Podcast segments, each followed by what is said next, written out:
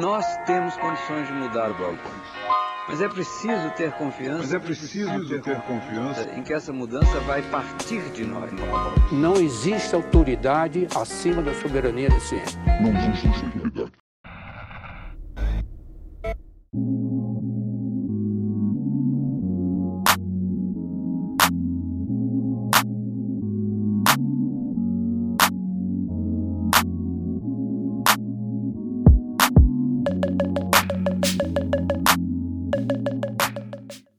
Bem-vindos ao último episódio do Nós na Nutrição do ano de 2020. Aqui quem fala é Pablo. Eu sou a Tayana e estamos aqui para desconstruir os nós da nutrição entre o sabor, o saber e o que fazer. E hoje gravando mais um PF, o nosso Papo Feito, uma discussão aberta com uma convidada, claro, Ila. Se apresente pro pessoal aí. Oi, gente. Meu nome é Ilana, eu sou nutricionista, eu fiz parte da criação do Nós também, que é uma grande honra para mim ver esse projeto voando, fazendo coisas tão incríveis, com parcerias tão incríveis. É, me formei em 2018, em agosto, e depois disso já engatei um mestrado, que eu concluí agora, defendi na semana retrasada. Parabéns! Estou muito feliz com isso. Foi um grande, um grande ciclo para mim que se encerrou, né? Eu fiquei dois anos e meio estudando. É, eu fiz meu mestrado na Fundação, estudei discriminação racial e alimentação, consumo alimentar e comportamento alimentar. E aí, nesse tempo, eu estava trabalhando no Telesaúde, que é um projeto do PPG de Epidemiologia da, da URGS, né? E ali eu trabalhava na, na, equipe de teleeducação, assim, organizando cursos à distância, né? Trabalhando com essa parte de gestão da educação permanente, que é um trabalho que a gente faz voltado para a atenção primária de todo o Brasil, assim. Então, é um trabalho super importante que me deixa muito feliz de fazer, assim. E bom, agora concluindo o mestrado, também vou sair do tele e vou ficar trabalhando só com os atendimentos, né? Já tenho alguns, alguns pacientes, já faz um ano, em, em novembro fez um ano que eu atendo, e para mim é uma experiência única, porque quando eu tava na graduação, né, bom, Tá e Pablo me conhecem bem, eu sempre me dirigi muito uh, à saúde coletiva, assim, ao longo da formação e tal. É importante falar que é mais um programa de basicamente ex-alunos do curso de nutrição da URGS. Então a gente compartilhou várias experiências uh, juntas, né? Isso. Então a gente Ai, pensa mais ou menos parecido em algumas coisas, assim. Quem tá ouvindo, se perceber que a gente tem mais ou menos a mesma linha, é por conta disso. É, não é mera coincidência. É. é, e a gente teve toda esse, esse, essa participação junta no movimento estudantil também, né? Então, a, a minha formação dentro da graduação foi muito política, muito social, muito voltada para a saúde coletiva. E aí, quando eu concluí a graduação, eu fiz um caminho uh, não, não tão diferente, mas do, fora do padrão que eu acho que se espera, né, de, faz, de sair da graduação, fazer uma residência na atenção primária e tal. É, eu acabei fazendo mestrado, trabalhando com tele, e aí agora eu tô uh, só, vou ficar só atendendo a partir de fevereiro, assim. Mas é muito louco poder trabalhar com a clínica, porque lá na graduação a gente colocava as coisas em umas caixinhas, né? E aí ficava a alimentação coletiva, ou a clínica, ou a saúde coletiva. Super. E aí. E são essas as opções. É, então daí quando tu vai trabalhando, assim, tu começa a ver que não tem caixinha, né? Que é tudo meio que a mesma coisa, assim. E então é muito louco eu conseguir estar tá na, na clínica hoje e conseguir fazer a intersecção de todas essas outras coisas que eu vivi intensamente durante a graduação e no mestrado, né? E no telesaúde e todas as outras experiências que eu tive, assim. E essa é um pouquinho de quem eu sou, né, da, da, minha, da minha, trajetória acadêmica, uh, short version, assim. e, e bom para a vida, né, porque a gente, a gente costuma falar que a gente é muito ligado a essa questão acadêmica de trabalho, né? Sim. Então hoje eu sou uma mulher que mora sozinha, né, na pandemia, que adotou a Jo, que daqui a pouco pode ir lá aqui. Caso ela Ai, sabe. Sou crossfiteira, o que não faz muito sentido para as pessoas às vezes. Ela é muito crossfiteira, maravilhosa. Eu sou muito, sou bem fã. E é isso, gente. Essa é quem eu sou. E tudo isso, né, Ila, durante a pandemia. Tu falou que terminou o mestrado e vai fazer atendimento mais e não sei o que, tudo no meio da pandemia. Sim, e, e isso da. E eu não tive contato, até a gente estava conversando antes, né? Eu não tive contato com empreendedorismo antes, enquanto eu estava na graduação, assim. A Então, gente não tem muito, né? Não é uma coisa assim muito presente na nossa graduação e também não é muito presente nas nossas vivências de estágio, eu acho. Pelo menos nas que a gente tem Não, oportunidade. realmente. E aí, É. quem tem essa vivência, quem vai pro Cianute, né? Quem escolhe ter esse caminho ou escolhe alguma ah, experiência de estágio que seja alinhada com isso. E eu não tive isso, né? Porque eu tava me dirigindo para outros lugares. Então agora eu tô meio que aprendendo a, a fazer isso, né? De, de gerenciar minha vida e meu trabalho, assim, que é uma coisa. De ser autônoma, né? Nossa, Não é, tão- completamente diferente. É. É uma nova vivência, né? É, tô achando bem difícil, desafiador, mas gostoso, sabe? Tem suas coisas muito boas. É. Mas é, junto com, com essas possíveis dificuldades aí que a gente vai vendo ao longo do caminho. É, principalmente pela liberdade também, que pode ser boa e pode ser ruim, né? Uhum. Total. É, ainda mais no meio da pandemia, né, gurias? Essa questão do empreendedorismo, quem consegue empreender, quem consegue se manter empreendendo nesse momento pandêmico, é, assim, com bastante coragem, porque e perseverança, porque pela madrugada, assim, Uhum. sinceramente, a quantidade de, a situação econômica do Brasil, ela tá muito fragilizada em vários aspectos, né? É. Além de estar instável, ela também tá, tá a gente tá vivendo praticamente uma inflação ambulante, né? Ah, então isso é muito complicado, assim. E como tu fal- como vocês falaram, ah, a gente não aprende isso, exceto se tu tem exemplos de empreender em, em casa, na família, tu não é ensinado. As pessoas não pegam, ó, tu tem que fazer isso, tu tem que investir, tu tem que trabalhar na tua carreira, na tua marca, tem que trabalhar para que as pessoas te encontrem, tem que divulgar, e tu tem que ir, e vai ser difícil, etc, porque vai demorar para ter retorno às vezes, tu vai ter que investir um pouco que tu ganhou, enfim, Aham. é, é- é- acaba sendo isso, né? É complicado muito por conta disso, porque tu imagina que tu vai ganhar, entrar, sair da graduação, conseguir um emprego, CLT 24, etc, e vai, e- mas empreender não é bem vai, assim, né? e que tu vai exercer tarefas que vão te dar, né? Ou que, que, enfim, são obrigatórias ao teu trabalho. E quando tu é autônomo, tu que comanda as tuas tarefas. Também Uhum. tem isso, né? Eu, eu trabalho com consultoria desde. Agora me perdi com a pandemia, eu fico muito perdida, gente. Sim, É. 20 anos num só, né? Novembro de 2019. Então fez um ano agora há pouco. É, se- sendo que os primeiros meses normal, vida normal, né? Eu podia sair e fazer coisas que exigem ah, de um autônomo, e aí o, re- o resto do tempo preso em casa. Tive que adaptar muita coisa no meu trabalho para dar certo em casa. E priorizar não sair, né? Eu não saí em nenhum momento ao trabalho nesse ano, nenhum. E é um baita do privilégio, mas atrelado a ah, muitos, a muita perda de cliente, assim, né? Porque clientes que precisam de atendimento presencial, eu não pude oferecer isso nesse momento. Mas eu consegui me organizar em relação a isso, mas não foi uma coisa fácil. E aí resgatar isso depois que a pandemia passar, eu sei que também não vai ser muito fácil. né? É, sim, total. Mas assim, Faz Isso, parte. isso eu penso também, porque pra mim é que tava fazendo mestrado, trabalhando 30 horas na telesaúde, né? Fazendo algumas disciplinas ainda, trabalhando com os atendimentos, muita coisa que ocupava meu tempo e minha energia. E cada uma dessas coisas tem muitos projetos, né? São vínculos que tem muitos projetos para pensar.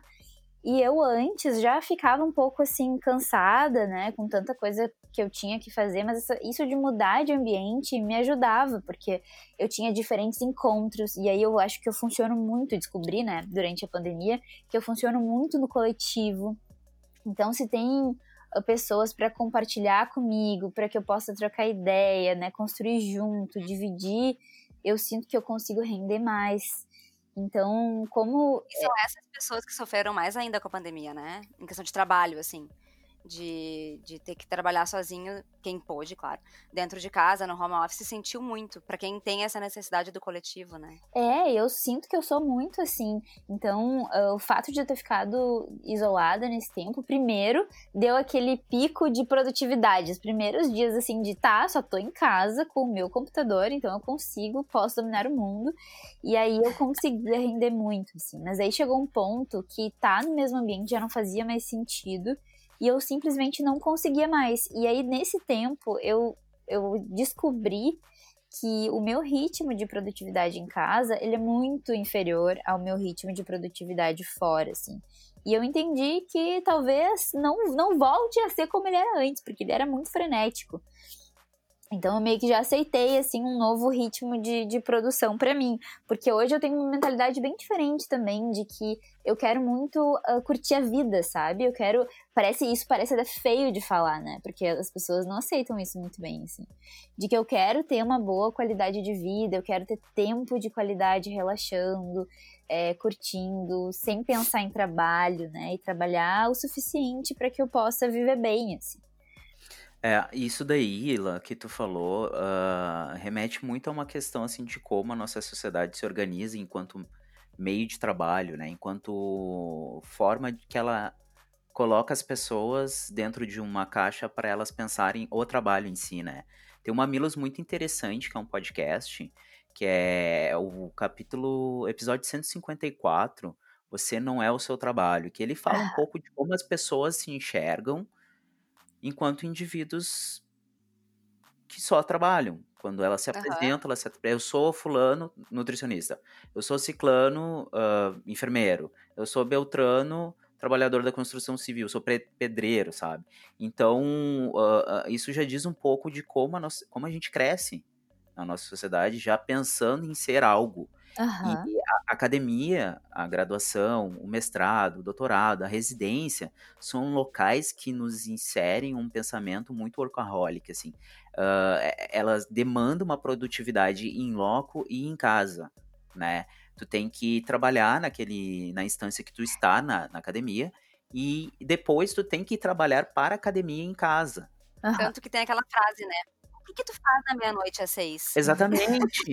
não é como se tivesse opção, porque se tu não faz isso, tu é colocado dentro de uma situação que tu não vai ter um desempenho mínimo. Tu tá perdendo as oportunidades. Exatamente. E... e daí também a gente já começa a pensar outros postos de trabalho, que são pessoas que trabalham em situações de vulnerabilidade ou de extrema exaustão, uhum. que se aproxima muito desse, dessa questão assim de, cara, se ele não trabalhar, ele não vai ganhar o um mínimo para sobreviver. Óbvio, são questões abismalmente diversas, né? A gente está falando de, de uma situação onde tem mais uma exaustão mental. Não que o trabalhador que está em uma situação de vulnerabilidade ele não esteja exausto mentalmente, ele está, tanto que existe até um CID para isso, que é burnout, burnout, síndrome de burnout, alguma coisa assim. Só que isso. isso. fala bastante quanto a gente se relaciona e como a gente se relaciona com o trabalho e como isso refletiu hoje em dia, né? A gente não cansa de ver os professores reclamando. Ah, tô exausto, não sei o que, tal, tal, tal. E isso não é como se fosse agora. Provavelmente isso já vem de muito tempo e vai se permanecer, porque é uma lógica que tá rendendo, é uma lógica que não existe, eu pelo menos não enxergo alguma coisa que faça alguma insinuação à mudança, sabe? Uh, então é, é, é, acaba sendo meio penoso, até um pouco triste, né? Como a gente se relaciona com o trabalho. E obviamente, por exemplo, eu também diminui o meu ritmo de trabalho, sabe? Na graduação era uma coisa assim, ó, enlouquecida. Agora, depois que eu saí da graduação, até mesmo isso tipo, eu ouvindo tu falar do teu mestrado, principalmente do tema do teu mestrado, eu cheguei a pensar assim, meu Deus, eu quero estudar isso, sabe? Porque é hum. muito interessante ouvir tu falar o título, imagina estudar. Aham. Né? Então tu fica assim nessa questão de, de, bah, que legal, que bacana. Mas daí vem toda a questão que tu pensa, putz, mas era uma fudeção, era, bah, era tiração de couro. E como tu já tá dentro de, de uma loja que hoje em dia tu consegue trabalhar o mínimo para pagar tuas contas, chegar em casa, aproveitar teu namorado, namorada, cachorro, planta, limpar a casa, sabe? Construir um móvel de madeira em casa. Nossa, ainda não cheguei nesse nível, quero. Saca? Então, tipo, tu, tu começa a ver que existe vida para além daquele, daquela atividade laboral. Uhum. Por sinal, eu queria fazer um parênteses aqui, que o, o Pablo ele conseguiu falar no, no, no móvel de madeira e a gente tava num papo antes de começar a gravar que a gente não terminou o papo. Ah, é Porque eu verdade. te perguntei se tu tinha visto meus stories recentemente, lembra? Aham, aham. Isso. E eu não Esse vi, eu não vi semana porque eu não, não olho vi. direito stories. Pois é, ele não tá nas redes sociais. E aí eu não comentei que foi incrível que tu deu esse exemplo. Neste fim de semana, eu, minha mãe e meu irmão construímos uma mesa aqui em casa. Nossa. É coisa de pandemia, né? a gente tinha uma mesa retangular de seis lugares, com quatro pezinhos, né? Quatro pés. E a gente estava de mesa de jantar. E a minha mãe sempre quis uma mesa redonda. E aí a gente fez. Minha mãe comprou uma madeira, cortou redondo, a gente cortou os pés, colocou os pés no lugar, é, firmou tudo, colocou umas coisas para deixar mais firme, pintou, invernizou, lixou e construímos uma mesa. Foi ótimo. Vocês são lindos, né? Eu tô olhando agora esse story, tipo. neste momento. É, foi muito legal. Muito trabalhoso, né? Quase morremos, mas a mesa tá pronta, tá perfeita. Sim, tu tá E- pintando a mesa deitada no chão. No chão, aham. Todo sujo em volta, mas tudo certo. E se a gente E parar pra pra- pensar, é uma coisa que dá trabalho, é exaustiva, cansa, mas tem um outro significado. É, Sabe? total. Que não é essa questão de que eu tenho que trabalhar para ganhar dinheiro. Não, eu tenho que trabalhar porque eu preciso desse móvel e eu consigo fazer por mim mesmo. É um prazer. Né? Enfim, isso daí também já é uma questão de privilégio, né? É tipo. É, é- é privilégio entre aspas, assim. Porque, por exemplo, eu cresci. Eu, é, privilégio entre aspas. Porque eu cresci dentro de uma realidade onde a gente fazia as construções lá de casa. Então, tipo, ah, tem que construir alguma coisa, vai eu, meu avô, meus tios, a gente faz toda, faz a parede, faz tudo, etc, etc. Então, a gente poderia caracterizar essa necessidade que é parecida com a tua como privilégio, só que não, é uma questão de economia, ponto. Sabe? É, a gente ah, teve várias coisas, né? A gente quis, durante a pandemia, nos nossos privilégios de estarmos os três em casa, aproveitar pra fazer aquilo na casa que a gente ainda não fez. Sempre tem uma coisa que a gente ainda não fez. Aqui em casa, no caso, são muitas coisas, porque a minha mãe tem muitas ideias. E, e no fim, a casa é dela, né? A gente fala sempre que uma hora eu vou sair daqui, então o que ela decidir que ela quer fazer na casa dela, ela vai ter. Vamos fazer. E a gente resolveu fazer muita coisa, uma porque ah, não gastar tanto, porque mesmo que a gente tenha a possibilidade de comprar uma mesa, não faz sentido a gente ir direto comprar o móvel se a gente tem a capacidade, de fazê-lo com materiais que a gente possa reaproveitar, com, né, para gerar menos lixo. Ah, os pés da mesa a gente conseguiu aproveitar e a parte de cima da mesa que a gente tirou vai virar uma bancada de computador para minha mãe. Então a gente não gerou lixo nesse meio tempo, né? Ou qualquer Perfeito. coisa parecida. Ah, e, enfim, a gente gastou muito menos e, e adquiriu uma técnica na vida, assim, né? Então acaba agregando muita coisa nesse, nesse processo todo. Eu tava aqui pensando o que, que eu já fiz na minha casa, assim, legal.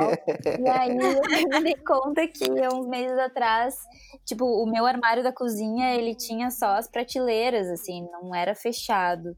Porque eu comprei ele assim justamente porque eu queria colocar um paninho, porque eu acho muito massa o paninho do armário da cozinha embaixo da pia, sabe? E. Sim. aí eu nunca fiz isso. E só que eu tava ficando muito incomodada com aquilo, assim. Aí eu resolvi comprar compensado de madeira, assim, compensado. E, e um amigo meu me deu, tipo, o negócio que escorrega embaixo. A roldana ali, sabe? E aí com essas fitas 3M e isso, e mais os compensados, eu fiz sozinha a portinha do meu, do meu armário. Fiquei muito orgulhosa de mim, ficou lindo. Ai, que top, mano. A gente fez também com compensado aqui em casa, tudo.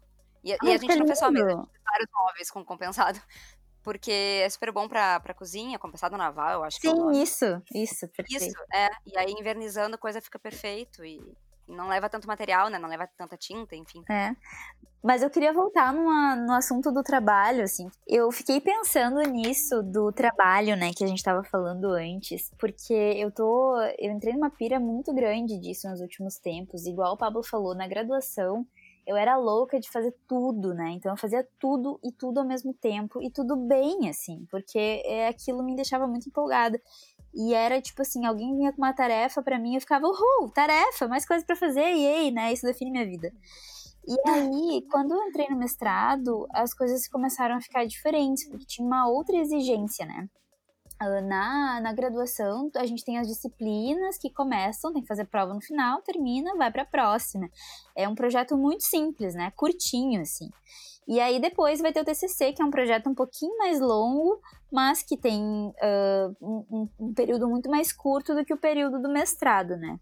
No mestrado eu fiquei dois anos e meio investindo nesse projeto. Então, é um projeto mais complexo, mais longo, e as coisas que a gente estuda nem sempre a gente tem uma, uma base teórica para isso. Então, pensa, eu estudei discriminação racial. Que base teórica eu tinha para estudar discriminação racial no mestrado, né? Sim. Nenhuma, assim. Então, tudo que eu estudei da sociologia, da epidemiologia social, foi tipo eu me virando com a minha orientadora, né? Me virando no grupo, enfim. Não foi algo que, que, eu, que eu super. que era super fácil. Então é, foi difícil, assim, essa parte. E aí, tendo que gerenciar isso junto com o trabalho, tudo isso era muito complexo. E aí começou, tipo, cada tarefa nova que vinha, cada coisa nova que vinha da vida, eu ficava, gente, não aguento mais, não tenho mais energia para isso. E eu comecei a perceber que a minha relação não é só uma relação de trabalho, né? A minha relação institucional mudou. E acho que é por isso que eu acabei me dirigindo mais para essa vida autônoma que estou construindo agora, assim. Então, a minha uh, relação com as instituições, elas meio que faliram. É essa impressão que eu tenho. Tanto, o Telesaúde é um projeto incrível, assim, mas é mais a minha relação com a instituição do Tele, com a instituição da universidade, né? E, enfim, as instituições para mim foram falindo e eu vi que não fazia mais sentido, apesar de que eu gosto muito de trabalhar no coletivo, trabalhar numa lógica institucional de algumas burocracias. E a academia tem essas burocracias, né? Sim. Que às vezes, pô, tu só quer estudar e discutir e escrever livremente e, né, e fazer extensão, sei lá. Só que não dá, porque tem uma série de passos, tem normas, né? Tem burocracias, enfim, coisas que tu tem que cumprir que são chatas pra cacete, entende? Então, uh, e, e não só são chatas, como não fazem sentido, né? Parece que elas não fazem sentido. Então eu comecei a me decepcionar um pouco com ter, ter tanta exigência e tanto trabalho com um vínculo que para mim já, já não estava mais fazendo sentido, sabe? E aí a vida de autônoma surgiu com a possibilidade de me desvincular da questão institucional e poder me movimentar de uma forma mais livre. Porque aí eu consigo é, fazer parcerias pontualmente com as pessoas, né? Estudar o que eu quero, né? Que vai contribuir para o meu trabalho. E assim, e, e eu sinto que eu tenho muito uma liberdade de estudar também, no sentido de que eu não preciso necessariamente fazer uma pós-graduação para entender mais sobre, sei lá, empreendedorismo, né? Eu tenho a Thay, que a gente pode conversar, trocar uma ideia sobre isso, né? Tenho amigos claro. que já, te, já passaram por aqui. Eu vou estudar, vou fazer um curso online, sei lá, eu vou, eu me sinto autônomo o suficiente para buscar o que eu preciso, me qualificar e fazer essas parcerias, né? Fazer grupo de estudos, fazer grupo de discussão de caso, ah, sei lá, eventualmente uma mentoria com alguém, assim. Então, é essa liberdade, né, de poder crescer, se desenvolver e fazer isso de uma forma mais uh, orgânica, espontânea mesmo, né, de conexões reais, que não tem tanta burocracia, é algo que me motiva muito, tá me motivando muito atualmente, sabe? não sei se isso faz sentido para vocês ou se é uma pira só minha. Não, depois que eu. Que eu porque eu, eu fazia um trabalho que já me levava para uma vida, assim, um, uma rotina diária meio autônoma quando eu estava no Sebrae. Eu não era autônoma, eu estava recebendo pelo Sebrae, eu tinha um vínculo e tal. Eu seguia alguns processos e protocolos do programa que eu fazia parte, mas a minha vida já era muito assim, eu fazia os meus horários, eu fazia isso aquilo, eu batia algumas metas, eu tinha mais liberdade e eu podia tratar com os meus clientes, que no caso são empresas, né, do meu jeito, assim, conversar aquele assunto da minha maneira e estudar o que eu queria trazer para eles da minha maneira. Então já era muito libertador. Uhum. Quando eu saí do, do Sebrae e fui ser consultora autônoma, nossa, muita porta na minha cabeça abriu, assim. Eu comecei a escrever todos os projetos que eu já tinha pensado que eu podia botar em, em, em prática, sabe? Alguns não, não deram, não foram, eu não fiz eles. E isso também é uma coisa do autônomo. Se tu não faz, não acontece. Né? é, é, é assim, tipo, tá tudo contigo agora. Então, claro, muitos ficaram para depois, mas hoje, inclusive, e isso é outra coisa que eu quero falar depois sobre aleatoriedades da vida, é, eu escrevi para meta de 2021 caso a pandemia acabe, né? Assim, se a gente melhorar esse, essa vida. é, voltar com alguns projetos que estavam uh, na minha cabeça desde 2019, finalzinho ali, quando eu tava saindo do Sebrae. Então, e tu pode, né? Tu pode deixar ele para depois e fazer, de, e fazer em outro momento. Não é um problema, porque é teu, desde que tu esteja feliz com o teu trabalho e esteja evoluindo ele sempre, né? Uhum. Mas já resgatei uns projetos aqui que estavam uh, para pensar e que eu quero 2021 tentar botar em prática, porque todos dependem de eu sair de casa, né? Então, vamos ver se eu consigo isso. Mas estamos aí, eles não, nunca são esquecidos. Então, uma coisa muito boa do autônomo é anotar tudo que passa na tua cabeça, porque tudo pode ser possível, porque o negócio é teu, né? A prática é tua, o serviço é teu, então dá para brincar bastante. É, e assim, no caso, tu, tu tem um outro uh, cliente, né? Eu tenho pacientes, assim, Sim. né? São, é, são parcerias e essas parcerias têm muito valor, né? Às vezes a gente Total. constrói projetos junto com as pessoas, a gente nem tá vendo isso acontecer a gente vai construindo, construindo, construindo, assim. Então, é, eu vejo muito que os meus pacientes me ensinam pra caramba e são. Sim. E essa coisa que eu falei de agora eu não tenho mais uma equipe necessariamente, não tenho mais o um coletivo para trabalhar, meio que tá sendo transferido para essas parcerias da clínica, sabe? De como a, a, a dupla acaba sendo muito potente nesse sentido também, de estamos fazendo junto alguma coisa aqui, sabe? Oi, agora que tu falou, assim, dessa questão de como o paciente, tu trabalha junto com ele, né? Daí me deu um, caiu a ficha, assim. A, a grande diferença do paciente para o cliente é que, no fim das contas, do cliente, uh, tu trabalha no, lá, na loja, no estabelecimento, né? Que é um projeto de comércio, um projeto de econômico. O paciente, o projeto é o projeto de vida. Uhum. Sim. No fim das contas, né? Porque, querendo ou não, quando a gente fala em, ah, paciente, vai acompanhar, tá, tá, tá, tá ajudando aquele indivíduo a construir o projeto de vida dele. Hum. E eu, eu acho bacana a gente falar também uma coisa, assim, que toda essa questão de empreender é sempre dentro de, um, de, um, de uma lógica que não exclui o, as leis trabalhistas, porque a gente tem, tem todo um outro organismo que é a nossa CLT, que é as leis trabalhistas brasileiras, que ela tá, digamos assim, tá, tá, tá tem todo um contexto de precarização que uhum. tem todo um contexto também de pejotização que a gente tá vendo. A gente teve um episódio que a gente conversou com um inter internacionalista, que foi muito bacana, com uma assistente social, sobre os entregadores que no meio da pandemia. De entrega, né? Exatamente, no meio uhum. da, da, da pandemia tiveram altos problemas por conta de várias questões relacionadas a essa questão de meio que empreender. Então a gente tem que tentar enxergar também como é que funciona essa questão do empreender e precarizar ou empreender e inovar, empreender e, e tipo, isso aqui é um projeto de vida meu, autônomo, eu não estou sendo explorado, sabe?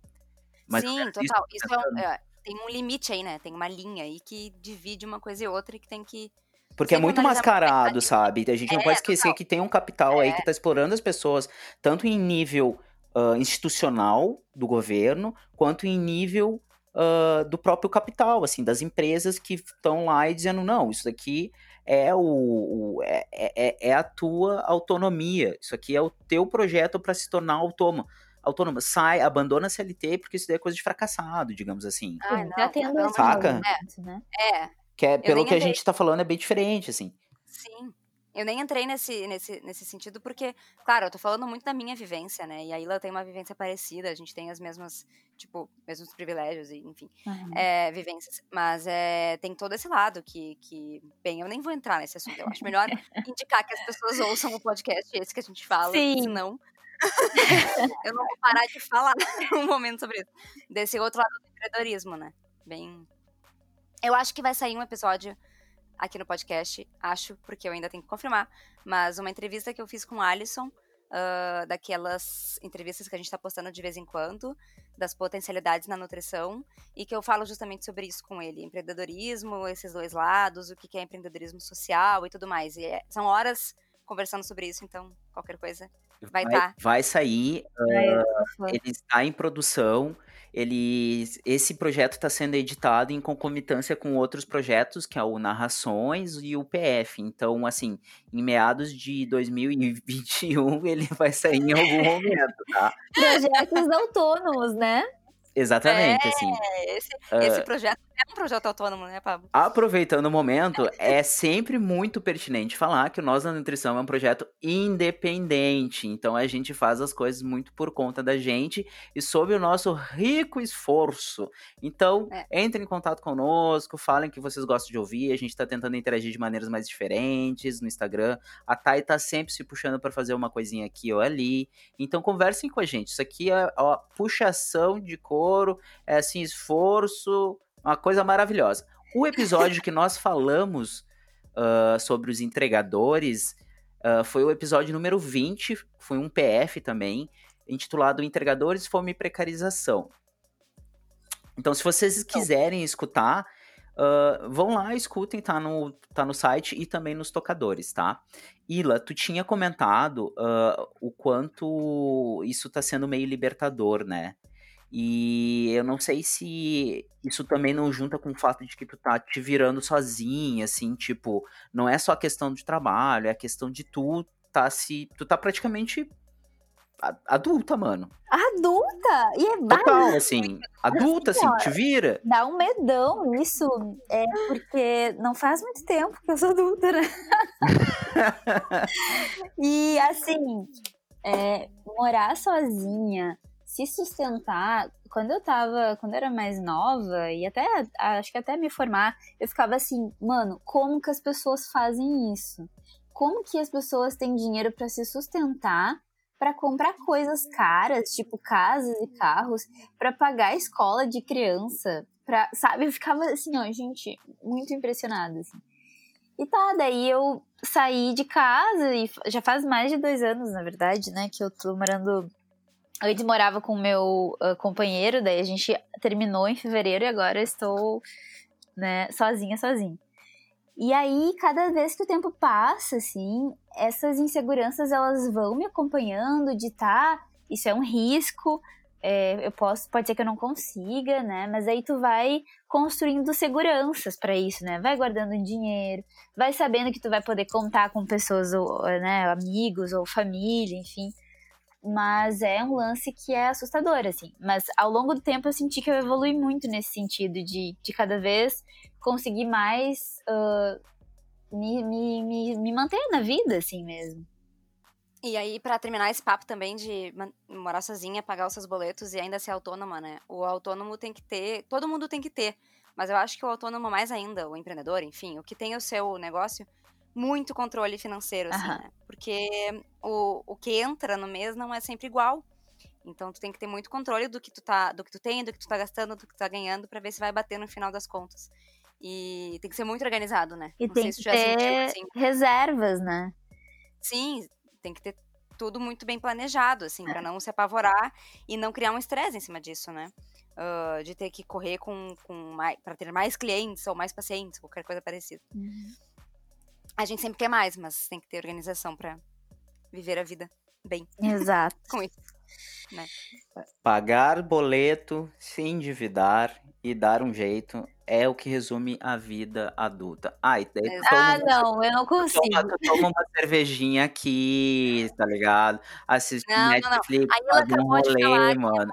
Mas isso, Pablo, fica nesse, É nesse olhar. isso, brother. Assim, ó, tu vai ver, assim, ó, é, é o corre, daí tu faz o boletão, mete o empréstimo, pá, lá, vai, vai, vai, vai.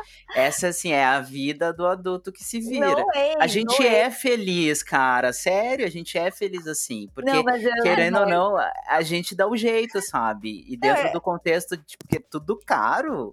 Não, Mano, eu é me nego caro, A minha vida é velho. muito mais do que boletos e pagar contas. Eu me nego a aceitar essa É, frase. exato. Eu amo pagar boletos, tá? Eu amo. Porque pra mim tem um simbolismo muito forte de que eu, tô, eu consigo, sabe? Todo mês é, pá, olha só, eu consigo. E daí eu fico feliz e orgulhosa de mim, assim. Mas ao mesmo tempo, eu tenho uma criação, assim, de que minha família não, nunca foi organizada financeiramente. E eu consigo ser assim, consigo ser organizada financeiramente. Então, eu me apavora a ideia de, de gastar mais do que ganha no mês, gente. Me apavora, não, não sei viver assim. Eu tenho muito Mas medo é do foda, risco. né, cara? Porque às vezes, difícil, às né? vezes o cara fica aparelho ali, né? É. Não, eu imagino, nem me fala isso que eu já fico com frio na barriga. É, enfim, vamos mudar de assunto então. Próxima pauta. Vamos Medo. falar um pouco de como foi esse tema de mestrado, dona Ilana. Vamos. Então, é, eu, eu comentei que eu estudei discriminação racial né, e consumo alimentar. A ideia inicial era a gente fazer análise dos dados que a gente coletou. Foi um trabalho bem intenso de campo que a gente fez na, na área distrita ali da UBS Santa Cecília, que é uma unidade básica de saúde aqui de Porto Alegre, né? Uma região central. A gente coletou 400 indivíduos, um questionário super longo, que a gente ficava mais de uma hora. A gente foi de casa em casa. Então, a gente contou com vários bolsistas, assim, da UBS para poder fazer isso. Foi um trabalho que demorou bastante tempo. E a gente fez isso tanto nas áreas de maior IDH quanto menor IDH, para a gente poder ter essa diversidade de, de posição socioeconômica, assim. E aí, esse, esse questionário, ele era... Tinha muitas questões, né? A gente viu várias várias coisas em relação à alimentação, em relação a capital social, é, violência, a percepção né, de, de segurança, enfim. E a discriminação era um dos itens que estava nesse questionário. E a discriminação racial é, tem, tem vários tipos, né? A gente estava medindo a, a discriminação racial interpessoal, que a gente acaba uh, medindo através da discriminação racial autopercebida, né, que é o quanto as pessoas se percebem discriminadas. Tem vários instrumentos validados para medir exatamente isso, né, que é como a gente tá, tem muitas abordagens, né, para olhar racismo na saúde. Tem muita pesquisa qualitativa sobre isso também, mas a gente estava tentando uh, avaliar isso através da epidemiologia, então a gente estava quantificando esses dados, né? E a gente usou vários construtos aí da epidemiologia social para poder avaliar é, a discriminação. E aí temos dados, a gente já fez análises prévias uh, e, e, tentou associar o que é, que é o meu tema do mestrado, né? A discriminação racial com o padrão alimentar, e a gente viu que quem se percebia discriminado acabava tendo um padrão alimentar mais rico em açúcares e carboidratos, o que fechava com a literatura também. Só que aí a gente não conseguiu, eu não consegui analisar esses dados e escrever sobre isso, porque o meu foco principal foi fazer essa revisão sistemática e um modelo conceitual. Então acabou não dando tempo para isso, mas é um segundo passo que ainda vai acontecer. Afinal, o estudo continua, né, no caso. É, o estudo a gente já coletou os dados, né? Mas os dados estão aí para serem analisados, então a gente vai, eu vou seguir fazendo isso porque é um trabalho muito afetivo para mim, assim. Ah, imagino. É, então, como eu fui pro campo, né? Foi bem intenso, assim. Eu quero muito poder analisar esses dados e quero muito publicar também. E a gente aqui no Brasil não tem estudo sobre isso. Na minha revisão sistemática eu vi discriminação racial e associação com hábitos alimentares, que foi consumo e comportamento alimentar, e só tinha estudo norte-americano. A gente é, recuperou 19 estudos norte-americanos, né, dos Estados Unidos. Em nenhum outro país eu encontrei é, pessoas estudando esse tema. E aqui no Brasil a gente tem um grupo de Santa Catarina que estuda a discriminação, mas bem ligado ao odonto e também não é uma discriminação uh, especificamente racial, assim, estuda discriminação como um todo, discriminação de gênero e tal.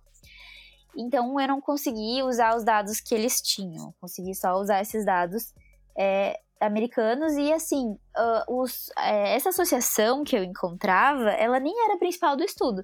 Era tipo tem aqui um era um coadjuvante assim sabe? Tem esse detalhe aqui mas tranquilo. É só para dizer que a gente coletou isso aqui não né? Só pra gente medir uma associação às vezes bem simples que nem tinha uh, muito ajuste né? Muita robustez assim metodológica estatística e tal às vezes era só uma coisinha simples, só para dizer que fez. Uhum. E, mas mesmo assim, é unânime de que quanto mais discriminada a pessoa se sente, né, mais pior é a alimentação dela.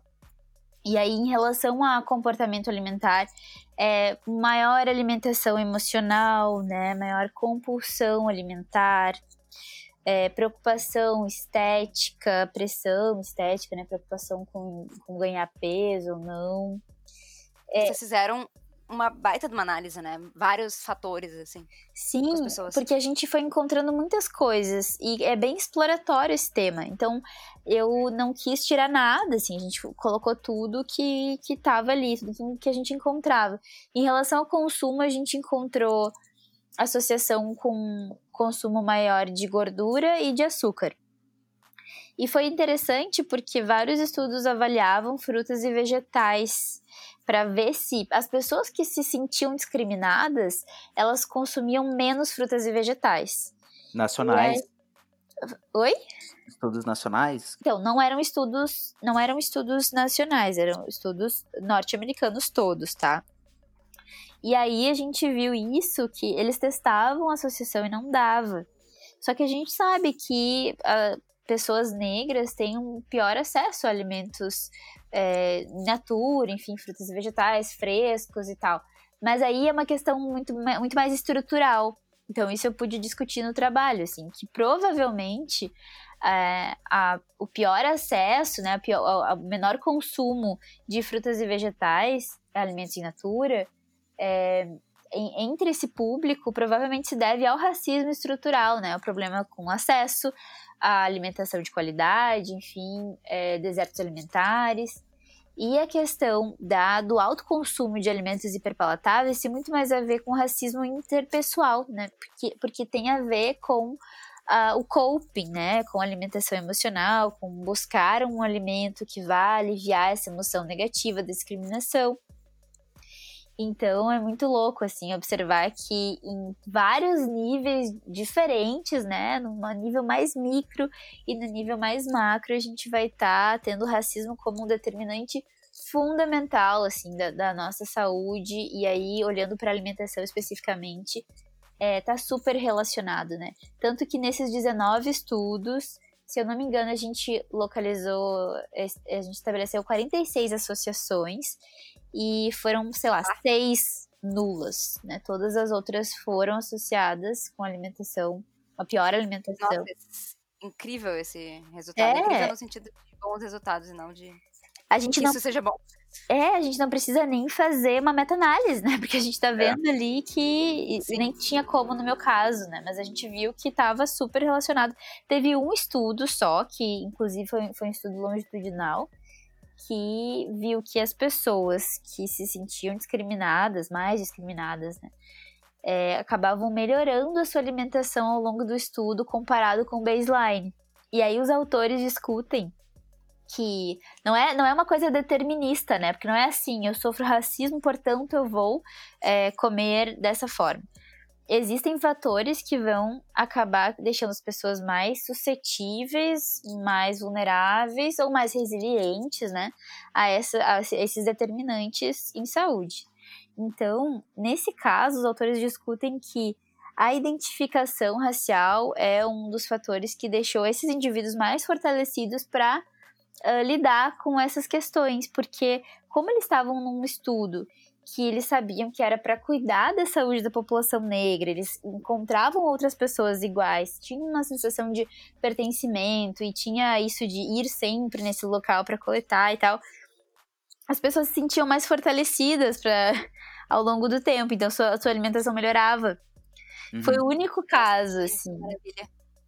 É é uma discussão, né? É uma forma de discutir esse resultado completamente diferente dos outros achados, mas parece faz, fazer bastante sentido, assim. Sim. Uh, eu queria deixar para o pessoal que não que ficou meio pensou assim no termo racismo estrutural. Tem um autor que é o Silvio Almeida. Ele é doutor em filosofia e teologia geral do direito pela, pela USP uh, que ele fala bastante sobre a questão do racismo em específico. Ele agora tá virando youtuber, então ele disserta bastante no youtuber. Uh, ele teve um Roda Viva que foi incrível. Então, se tu quer escutar o Roda Viva, tem uns podcasts por aí, ou o próprio programa Roda Viva sobre racismo estrutural, é bem interessante se apropriar desse termo, por que, que ele existe, como ele existe, porque tá aí E muitas das coisas elas acontecem justamente por causa do racismo estrutural. Né? É um problema de todo mundo, né? Paula? Exatamente, exatamente. Por isso que é importante tu ter essa noção, porque se tu não percebe que existe esse rombo gigante na estrutura da nossa sociedade, tu não vai enxergar que tem que ter, a gente tem que começar a fazer uma intervenção dentro desse contexto, sabe? É, e de novo, assim, é, como não existem caixinhas, quando a gente tá, é, inclusive na clínica, a gente tá trabalhando com os determinantes sociais em saúde. E não importa, claro que vai ter. Uh, vai ser mais intenso ou não, né? É totalmente diferente atender uma classe social mais abastada e atender pessoas que estão em vulnerabilidade social, óbvio que é diferente. Mas em todas as, as camadas uh, sociais, assim, tu vai estar tá olhando para determinantes sociais em saúde. Se tu tá trabalhando na clínica, essa questão da discriminação, ela fica evidente, assim, não só a discriminação racial, mas também discriminação de gênero. Então, quando eu tô atendendo, eu atendo mais mulheres, né? Eu, eu vejo muito forte como a alimentação do companheiro influencia na alimentação das minhas pacientes. Uhum. E como às vezes é difícil de elas conseguirem bancar as suas escolhas. Por exemplo, eu quero comer menos carne, eu quero me tornar vegetariana, eu quero é, diminuir o consumo de fast food. E muitas vezes os companheiros dificultam esse processo, assim. E isso não deixa de ser uma questão de gênero, né? E às vezes passa desapercebido, né? Na clínica, assim, de tá, é responsabilidade tua fazer essas mudanças. Mas como é importante a gente reconhecer como que a rede dessa pessoa tá determinando que ela faça esses, essa escolha e tenha esse comportamento, né? Total. E aí, se a gente vai falando sobre isso, a gente vai desatando esse nó aos pouquinhos. Inclusive, e essa é a diferença da gente trabalhar de uma forma mais profunda, né, em relação à alimentação, porque está relacionado com todas as coisas da nossa vida e não só com escolha individual a gente vai desatando esse nó e a gente vai facilitando o processo de mudança das pessoas, né? De tá, então se eu entendo que o meu companheiro pode ser uma, um apoio para mim, ou pode ser um obstáculo para mim em relação a isso que eu estou buscando, eu posso, sei lá, ter uma conversa com ele sobre isso, né? Pedir ajuda, pedir apoio, né? Dizer o quanto isso tá me afetando ou não, ou entender que, bom, existe esse obstáculo, eu sei que eu não posso contar com ele, mas eu vou escolher outro caminho, vou escolher por aqui. Mas reconhecer isso ajuda, alivia as pessoas até, de, tá, então não é só eu que sou uh, uma, uma fraude, uma falha, né, que sou preguiçosa e que não consigo. Tem esse obstáculo aqui, ele existe, né? Sim. E é, isso também é uma forma de Uh, de, de, uma pressão em relação ao gênero, assim. A gente precisa ficar o tempo todo atento a esses determinantes sociais. Que massa, cara. É, é, essas questões, assim, relacionadas a.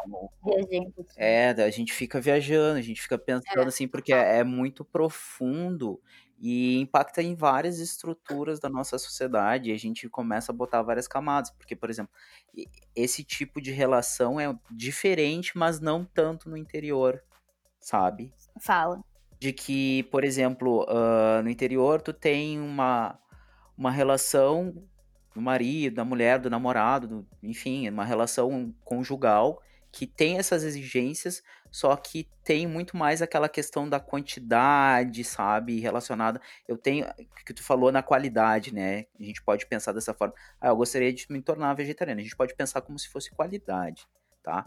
Lá eu tenho que ter no mínimo ah, tem que ter todas as refeições. Então, até mesmo a questão da quantidade das refeições, existe um empecilho, porque eu não posso ficar sem jantar. Porque como é que eu, enquanto homem, não vou jantar? Então, às vezes, o que para um nutricionista seria muito mais tranquilo colocar: ah, a senhora faz um lanche à noite, porque a senhora talvez não precise comer, porque a senhora não, se a senhora relatou que não sente fome, tudo bem, mas não, ela tem que preparar a comida, tem que falar e talvez tenha até mesmo que jantar obrigatoriamente. Uhum. Né, no contexto da relação. Porque tem relações abusivas e relações muito abusivas. Né? Uhum. Então a gente fica pensando assim, isso daí realmente a gente. Assim, não digo que não, não, não, não passa pela nossa cabeça enquanto tu tá estudando, enquanto tu tá aprendendo. Só que entra de novo naquela questão quantas coisas a gente tem que pensar na graduação. A gente não se dá ou não consegue perceber essas nuances, porque são coisas que tu tem que ter um certo amadurecimento e É, feeling, É, exato. então, entendeu? não é uma coisa que só. que é- é- não é uma questão de que faltou na faculdade, mas sim. é, a gente não tinha ainda amadurecimento, autoconhecimento, vivência, experiência, prática para notar a importância daquilo que estavam nos trazendo, né? Cara, eu, acho, que tem uma palavra que resume isso, que é sensibilidade, assim. Também, exatamente. Porque a gente precisa estar atento porque a pessoa tá trazendo e não tem como adivinhar, não tem como se preparar, às vezes não vai ter, não, não, não tinha uma, um repertório para isso, sabe? É tu estar sensível para o que será que tá determinando esse comportamento, né? É que, é que como eu trabalho muito com comportamento, eu fico muito ligada nisso, porque a gente fica com essa coisa de que, ah, é só mudar, né? É só mudar, é só mudar. E olha aí nesse caso, por exemplo, que tu trouxe do interior, né? Tem até histórias que eu já ouvi de em sala de aula de ah, o marido trancar a dispensa porque a mulher não colocou o bacon feijão, sabe? Ou tá gastando demais, tem que controlar a economia, sabe? Da casa e tal. Até fica a indicação aí, eu, eu não li ainda, mas eu já li, já vi alguns trechos, tem um podcast sobre isso também, que é a política sexual da carne, né? Não sei se vocês já leram. Não. É um livro que fala dessas diferenças de gênero e do consumo de carne, como, que, como é uma Ai, questão interessante. política. Gente, eu tô desesperada por ler esse livro há muito tempo já. Tem um podcast que se chama Outras Mamas, que fala sobre isso e é bem interessante, assim, de como o homem acaba tendo essa questão é, muito subjetiva, assim, da virilidade, né, de que precisa comer carne, porque carne dá, tem esse símbolo. Isso, isso, muito isso. E a mulher, historicamente, ficando sempre com as, o que sobra, né? Que são ali mais os vegetais, assim, os alimentos de origem vegetal. E como isso também está relacionado com uma série de questões subjetivas da mulher, assim. E aí fala disso ao longo da história. E até nos dias de hoje, se a gente for ver, é, em, em, em bairros e famílias que são um pouco mais vulneráveis socialmente, assim, o marido, sei lá, trabalha fora e a mulher fica em casa cuidando dos filhos, então ele, ele tem que ter uma boa refeição, uma refeição que vá nutrir e dar energia, porque esse homem precisa para trabalhar fora, né? A mulher, né, só fica em casa, então né, nem precisa comer muito, afinal, né? Nem é trabalho, fica em casa cuidando dos filhos e cuidando da casa. E aí ela fica com as sobras, porque além de ter que dar o principal para o marido, ela também tem que dar uma boa alimentação para as crianças. Que são, né, as crianças estão se desenvolvendo, então precisam comer, e o homem tem que trabalhar, e o que, que sobra para mim? Não sobra né, nada. Nisso também essa visão que tu comentou agora, né? As crianças estão se desenvolvendo e precisam essa supervalorização que a gente tem da carne também, né? Tem a ver com Uhum. isso, assim. Que, ah, então tem que ter muita carne na alimentação da criança para ela crescer fo- sorte, ah, forte e saudável. Sendo que tem muitas outras coisas que vão fazer isso acontecer, né? É, tanto que hoje, se tu for conversar com um homem que é vegetariano, assim, muitos falam que é, essa questão do vegetarianismo tá relacionada com a sexualidade, né? Tipo, outros homens fazem piadinhas porque tu não come carne, né? É muito mais forte para um homem ser vegetariano e vegano em questão de, de críticas que vão fazer a ele, né? Do que uma mulher. Ah, Tem outra questão também, gurias, que eu fiquei pensando aqui, que tem, tem um outro lado da, do consumo de carne que é associado à ascensão social, né? Sim, super. É todo aquele contexto sobre a estrutura econômica da, da principalmente periférica, assim, porque outros estratos da sociedade eles tinham acesso. A partir do momento que a gente teve uma ascensão social mínima, as pessoas começaram a consumir carne. Mas isso tudo dentro dessa lógica que vocês colocaram. Aham. Sempre na ideia de carne é um alimento super, hiper nutritivo, Valorizado. dá força, etc, etc, etc. E em última instância, gurias, é machismo puro e estrutural. É. Sabe? Patriarcal, E- assim, é essa e questão. desconhecimento também do alimento, né? Porque es- essa coisa da supervalorização da carne é um desconhecimento em relação a, a nutrientes e, enfim, não só nutrientes, porque ser muito da nutrição, mas é, o que, que realmente faz bem pro corpo, o que, que às vezes não faz bem pro corpo, enfim. Esse, Porque é uma construção cultural mesmo, né? De que a gente É. precisa da carne, assim. É... Eu não sei o que tem ali, mas me parece que é indispensável, né? E isso que o, que o Pablo falou da sessão social, né? Ter carne na mesa é um símbolo de que tá tudo bem. Tem um podcast também, um episódio do Mamilos, que eu não sei agora qual é, que a Cris Bartz fala exatamente isso. Que ao longo da, do desenvolvimento dela ela não teve, e aí quando ela pôde ter, tipo assim, nossa, agora que eu entendi que eu posso comer carne, que eu tenho condições de comer carne, vocês estão me dizendo que eu tenho que reduzir o consumo porque faz mal pro meio ambiente, porque, sei lá, faz mal pra saúde, e que quando ela era criança nunca tinha, e quando tinha era, nossa, a gente tá bem de grana, né? Tá tudo bem, tá todo mundo feliz. Imagina como que a gente tira esse símbolo das pessoas, né? Por isso que eu eu trabalho bastante com essas questões de sustentabilidade. Eu como carne, mas como o mínimo possível. Eu não cozinho carne na minha casa, assim. E, em relação à clínica, em relação ao meu trabalho, né, eu já, já produzi algumas coisas de saúde planetárias bem, bem relevantes. Acho que a gente pode falar um pouquinho sobre isso também. A gente também aqui em casa, a gente faz um uso mais racional, assim, da carne, sabe? Tipo, ah, não é que não tenha carne, não é que tenha carne de tantos em tanto tempo. Não, é conforme a gente sente uma necessidade meio que fisiológica, biológica, ah, que vontade de comer. Daí a gente vai se virando com ovo, come arroz, feijão, leguminosas e tal. Quando bate aquela noia, assim, meu Deus, que vontade que eu tô de comer um negócio, sabe? A gente compra um Ah, peixe, um frango e tal. E daí a gente foi fazendo assim, que deve ser muito parecido com o que tu faz, sabe? Até porque tem outra questão econômica, a gente tá em um recesso super violento por causa da pandemia, por causa de questões macroeconômicas relacionadas ao governo ah, Bolsonaro e à pandemia, e porque inflação junto com isso tudo, sabe? Então tem isso e tem essa questão do uso mais racional da carne, assim, que eu acho bacana fazer, sabe? Mas e aí, Ila? É, a questão, assim, na clínica, a gente, como eu falei, assim, como é uma questão cultural muito importante para as pessoas, tirar isso das pessoas não é assim, né? Como assim? Não importa se é, é mais sustentável não comer carne, né? Isso tem um valor muito importante para mim, eu vou continuar comendo. E às vezes as pessoas chegam a ser negacionistas em relação às evidências, né, do impacto ambiental da carne, justamente para conseguir fazer a manutenção do seu consumo, que é tão importante. E no meu trabalho eu me vejo muito, as pessoas me perguntam às vezes de, tá, então tu diz para as pessoas não comerem carne, né, já que tu trabalha com essa questão da sustentabilidade. Eu não trabalho com prescrição, né? Então eu não digo o que as pessoas têm que fazer. Nunca. Mas sempre que Não trabalha com dietas, né? Não, não, não fica indicando uma dieta é, não trabalho com dieta e nenhum tipo de, ah, de regra nesse sentido, assim. Claro que tem evidência, né? Mas ao mesmo tempo as pessoas não mudam assim. Elas não mudam porque a gente diz para que, ela- que elas mudem, né? Tem uma série de outros passos que precisam acontecer e uma sensibilização ao tema também, né? Porque é muito novo falar que consumo de carne tem impacto ambiental maior do que transporte e que isso está relacionado com Aham. mudanças climáticas, com a aceleração do aquecimento global. Imagina tu falar isso em alguns contextos, as pessoas não têm condições. Não, não há condições. Mas ao mesmo tempo, só um parênteses, é muito bom falar quando há possibilidade de contexto também, né? Exato. Porque eu tô, eu tô ne- nessa bolha das, das pessoas que podem conversar sobre isso, assim, né? E eu, eu falo muito sobre isso. Eu não sou a vegetariana chata, eu juro. É, mas, A gente acredita.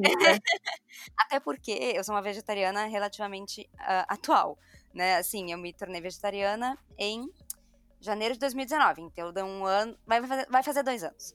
E, e, pra, e aqui em casa o contexto, a carne nunca teve um valor é, nesse, tipo, nossa, sempre tinha que ter carne. As refeições às vezes tinham carne, vezes não tinham.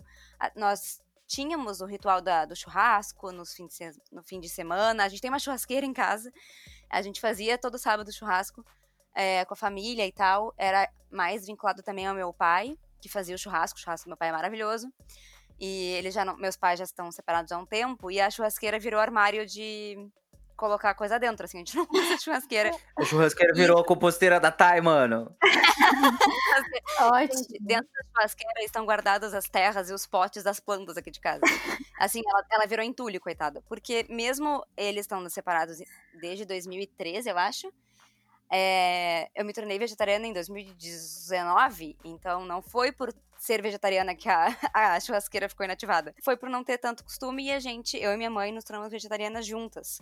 E isso, claro, deixou muito mais fácil, porque a gente convive todo o tempo, a gente cozinha para as duas, então fica muito mais simples.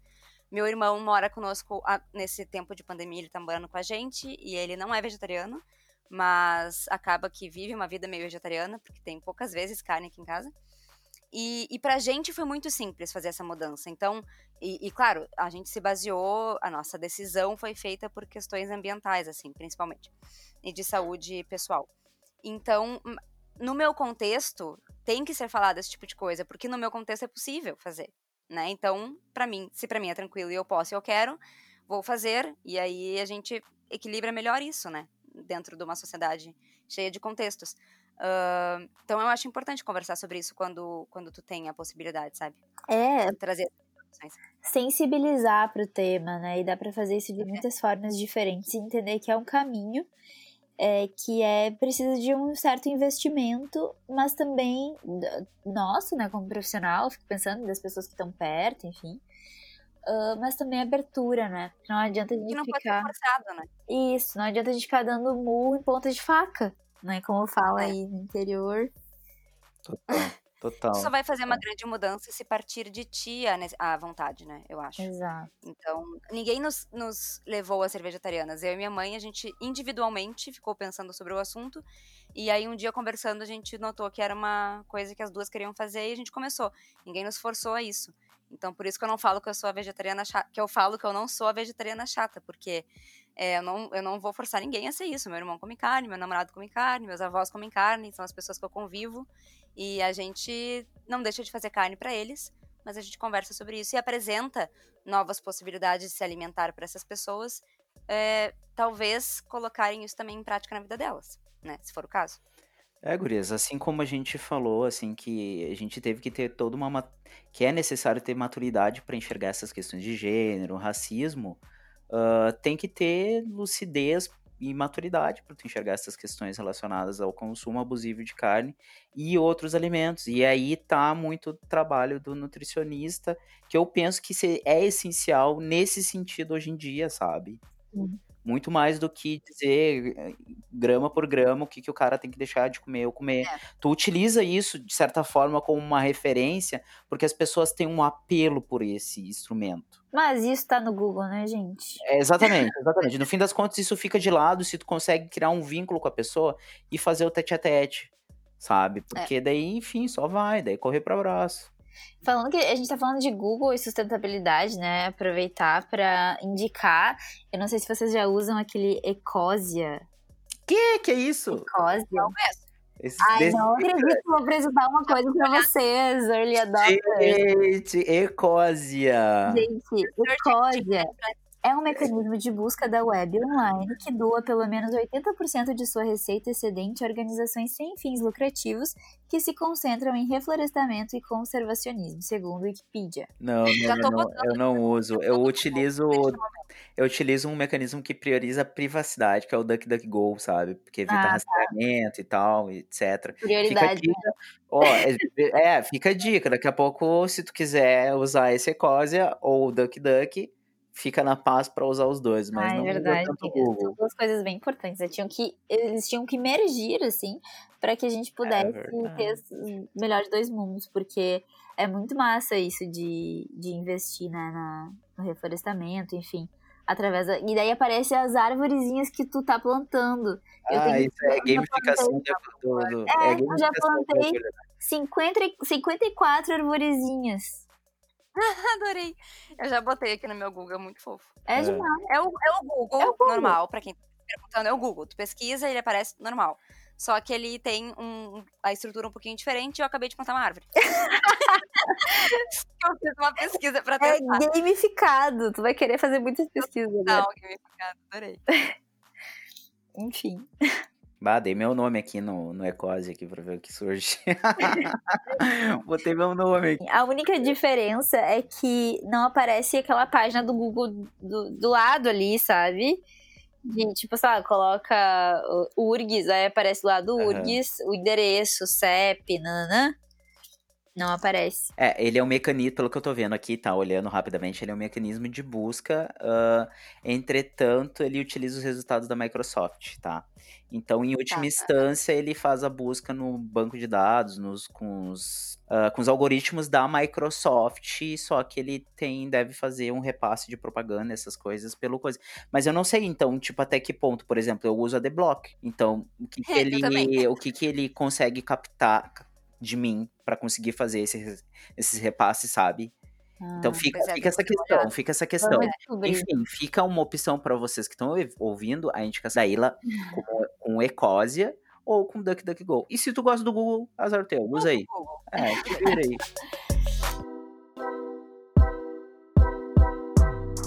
Falando então, em- encaixando aí no- na coisa vegetariana, sustentabilidade e tudo mais, e do Ecósia, é, eu trouxe algumas notícias para a gente conversar que tem relação com a agroecologia, com, com questões ambientais.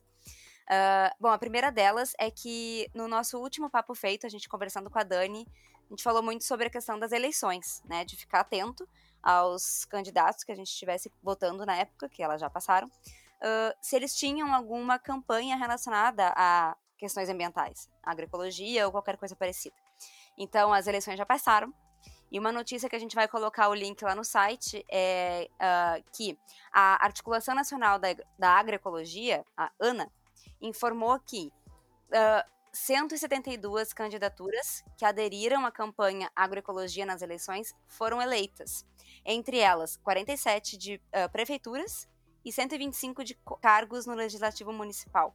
Isso, esse número representa dos candidatos 14%, que assinaram essa campanha de ah, apoio à agroecologia e iniciativas relacionadas a questões ambientais. Então a gente sempre lembra, né, de que o nosso papel neste momento é ficar de olho de novo nos candidatos que a gente colocou lá, que a gente acabou aprovando, e ver se eles estão cumprindo com aquilo, que- com aquilo que eles assinaram antes de serem ahn, eleitos. Isso É aí. importante. Essa questão de fiscalização às vezes é a mais complicada, porque tu tem que fazer enquanto a vida tá rolando, né? É. Mas ela é a mais eficiente no fim Da das contas. Sociedade nesse momento, né? Então, gente, força aí, sigam firme e forte, que a gente segue firme e forte aqui desse lado. Ah, outra coisa legal dessa notícia. ah, as, as regiões, né? A região que lidera o número de candidaturas desses que assinaram essa carta é a região do Nordeste, com mais candidatos ah, eleitos que tenham essa. comprometidos com a agroecologia. Ah, e o Rio Grande do Sul está, acho que em quinto lugar. Não sei, mas ah, o Nordeste é que ficou em primeiro lugar da região. Achei bem legal. Então, gente, como a gente estava falando sobre economia, ecologia, tem uma outra notícia relacionada a isso, que é de que a água virou uma commodity. Notícia do UOL: Bolsa dos Estados Unidos passa a vender cotas de água.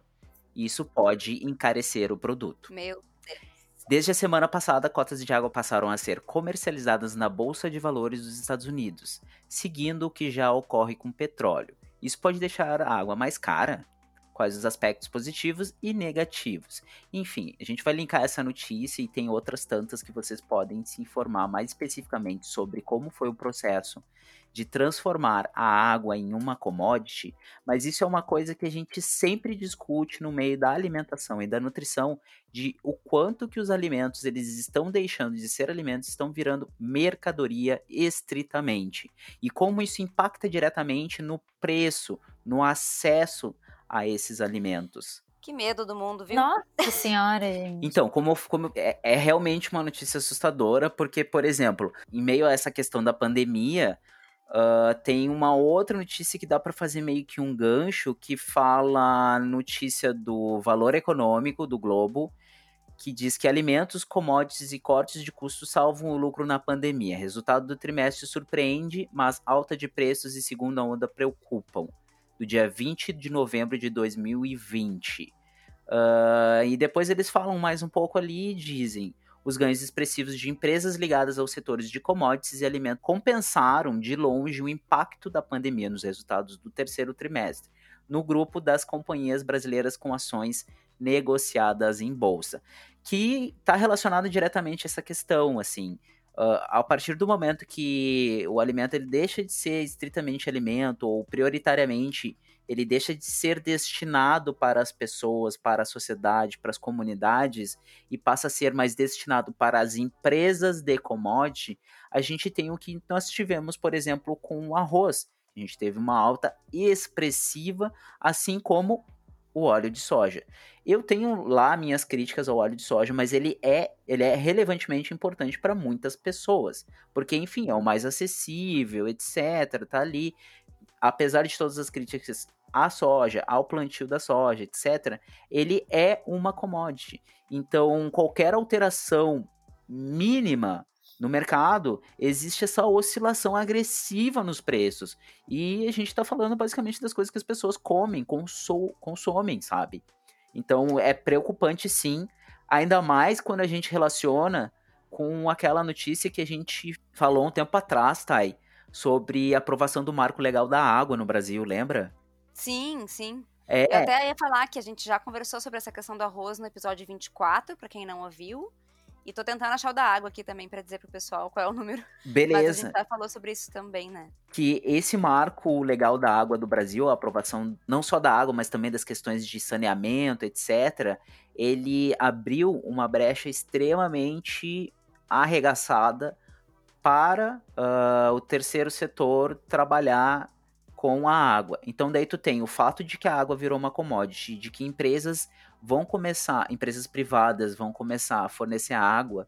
E como é que fica essa questão do preço? A gente tem certos lugares que, tudo bem, não tem acesso à água, mas o, o Estado ele ainda é o responsável em fornecer isso. E quando tem uma empresa que vai cobrar, enfim, é toda uma celeuma, é preocupante, sim, é preocupante. É uma coisa pra gente lidar em 2021, porque 2020 já tá acabando, tem pandemia, mas fiquem com isso na cabeça, porque a água passou a ser mercadoria. É, o nosso episódio sobre água foi o episódio 10. E então, quem quiser confira lá também. Ele é de 2019, faz um ano. Ai, faz exatamente um ano que a gente postou Ah, ele. que maravilha! Nossa, que Foi dia 21 sintonia. de dezembro de 2019. É porque Então, Júpiter tá passando não sei o que, papapá. É, teve um negócio, é do Mercúrio Júpiter, não sei. Qual é o planeta agora? É, Tá tudo, Aí. não é? é, Eu não, não sei, sei mesmo. não sei. Mas ele tá aí, Acho que foi isso que caiu, acho que foi isso que desligou a luz aqui de casa. com certeza. Pablo, enquanto a tua luz estava desligada, gente, É. eu falei, não sei se tu ouviu, que como é importante um filtro de barro em casa nesse momento, né? Pra ter água sem ser comprada. Sim. na, no supermercado. É, porque, nossa, salvou a nossa vida aqui em casa. A gente só toma água. A gente, a gente comprava muita água aqui em casa, porque são três pessoas tomando muita água. E aquelas garraf aqueles garrafões de 5 litros, sabe? Aham. E plástico e coisa. E aí tinha que descartar aquele negócio gigantesco e carregado do supermercado e tal. Um filtro de barro. Resolvido a nossa vida. Hardcore. Gente, mas Cara, olha, maravilhoso. eu não tenho nem filtro de barro e nem compro água, eu tomo água da torneira. Eu ia O que dizer isso. vocês acham Eu amo. sobre isso? Eu não tenho coragem pessoalmente, mas. Eu tomo desde a minha infância água da bica, que a gente chama. Eu também. Que é direto da torneira. Mete o bocão ali na torneira e vai com força. Aham. É uma questão assim de escolha. Assim Hum. como temperar a salada, na minha opinião. Tem uma questão também que, tipo, a água da torneira, ela vem com cloro, né? Sim. Tipo, da- da- do tratamento da água. Ok, o cloro tá lá pra tratar a água. Não tô reclamando do cloro. Mas quando a gente ferve e bota no filtro, ele também filtra isso um pouquinho. E aí é bom pra saúde não ter tanto cloro na água. Sim. Mas assim, é. Tipo, zero problemas. Eu só. A gente tem o filtro. É, com tomar água da pia. A gente tem o filtro, a gente usa, mas. É um detalhe interessante. Eu teria o filtro muito mais por uma questão estética romântica, Ai, sabe? eu acho lindo! Ele é bem bonito. Aquele ornamento na cozinha. Gente, tem duas coisas que eu quero muito ter na minha casa, mas é que eu não tenho espaço, não sei como que eu teria. É o filtro de barro e o negócio lá das minhocas. A A composteira. composteira. É. Mano, oi lá, faz o composteira seguinte. Meu sonho, aquele negócio encapado com um negócio de chita, assim. Com as minhocas dentro. Ai, quero. E lá, faz o seguinte, compra, te organiza financeiramente, empreendedora Ila, compra composteira, pega uma mais altinha ou pega um, sei lá, um caixote de madeira e mete o filtro em cima da composteira, tá feito. Olha só. Já era. Dois Vai cair em algum momento? Talvez. Quebrar todo o Mas eu já quebrar tudo, derramar água, matar as minhocas, talvez. Mas eu já lancei a ideia. É uma questão de custo-benefício. Talvez dê certo, talvez não dê certo. Pessoal, vamos estudar isso, porque assim, É. meu sonho. Essa questão do filtro de barro eu não sei, assim, eu, eu acho bem bacana pela estética, realmente pela estética. Mas tem questão do filtro, que tem que trocar constantemente. Tem Então, É, a manutenção dele é bem simples. ah, é- tu tem que trocar o filtro a cada tanto tempo, ou também dependendo do quanto tu usa ele, né? aham. Tem filtros de diferentes tamanhos. Aqui em casa a gente tem um bem grandão. É, mas tem, tem menores também, não precisa ser gigantesco. Se tu mora sozinha, tem uns pe- pequenininhos, assim. sim. Tem que fazer uma limpeza, mas também não precisa ser muita. Não é bom passar produto químico, porque é uma cerâmica. Ela filtra, né? Aham. O que tu passar fora dela. Então, é água, entendeu? Água que limpa com água, que é isso aí. E ele é ótimo, é um dos melhores filtros que tem em questão de filtragem. E, e no, melhor ainda, no inverno, até no verão também. Como é cerâmica, lá dentro é mais frio do que fora. Sim, total. Então a água já sai mais fria na, na vida, entendeu? Total. É, tem uma questão também da, da geometria do, do negócio que permite que fique menos quente. Eu tive esse filtro durante a minha infância inteira, sabe? Eu, a gente limpava. Olha só que coisa absurda, né, mano? A avó dizia assim: limpa o filtro. Daí a gente pegava o filtro, limpava. Tirava o, o- tirava tipo o bebedouro inteiro de barro, limpava o bebedouro, botava o filtro velho e tocava a ficha, tá ligado? Tipo, nada a ver, mano. Aquele troço não filtrava mais nada. Era só, de só babas ali já, no fim das contas. Mas enfim, é outra questão, né? É, eu, eu acho bacana, eu acho bacana. É, daí é cada um né? Cada um, cada um. É que nem o filtro eletrônico, no fim das contas, não é? É, No sentido de, assim, da- do o objetivo da água. Filtrar a Sim, água, Vai né? filtrar, exatamente. É, é. é, é. E, e- o filtro de barro funciona tão bem quanto um, um filtro Ultra Tech, Uau, liga na tomada, o Frevs, sei lá. Ah, total. Então não precisa disso tudo. É, total. E ele é muito mais bonitinho mesmo. Ah, não, que um muito, né? Ele, ele. Eu não sei se pessoas jovens ou não tão jovens que estão nos escutando vão saber ah, do que a gente vai falar agora, mas provavelmente a Thay vai. Existe um jogo hoje que tá muito famoso que chama Fall Guys. Sim, Tá. Gente, eu não sou sei. a pessoa dos jogos, eu nunca vou saber. Tá. Não tem problema, Ila. Não tem problema.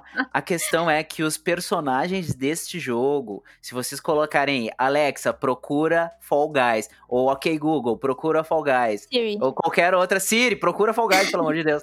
Ah, se vocês colocarem isso, vocês vão ver que é uns bonequinhos assim meio botijão de gás, meio Total. aham, meio filtro de barro. É total isso, e me lembra agora a estética desses bonecos assim. Então, fiquem com essa ideia na cabeça. Tinha que ter uma skin pros bichinhos de filtro de barro. É verdade. Eu acho, é um verdade. bebedorzinho assim. É verdade. Mas agora saindo das questões da água, o que mais que a gente tem, Thay? Tá, tem mais três notícias tristes sobre ambiental, beleza? E tu tá Ela falando fala isso isso rindo, mano. Pô, a gente tá muito sabia fudido mesmo, né? A gente Tá tá muito fudido. É, uma notícia do The Guardian é, elegeu as três, maior, três empresas mais poluentes do mundo com relação aos plásticos, e são elas Coca-Cola, PepsiCo e Nestlé. As empresas são acusadas de progresso zero na redução desses resíduos, sendo a Coca-Cola a primeira. Então, vamos tentar reduzir o consumo dessas empresas aí também, né? Só que é difícil, né? Coca-Cola a gente sabe que tem muitos refrigerantes, muitos produtos. PepsiCo tem tudo que a gente puder imaginar. Não é só a Pepsi, que a PepsiCo é, comanda. E bom, Nestlé também tá muito na nossa vida, mas enfim, elas não estão evoluindo muito aí. São grandes empresas que podiam estar fazendo a diferença com o nível de investimento que elas têm, mas não é esse o principal foco delas nesse tempo, né? É, bom, teve essa notícia. E uma notícia mais regional, né? Mais aqui do Rio Grande do Sul, mas que é bom trazer.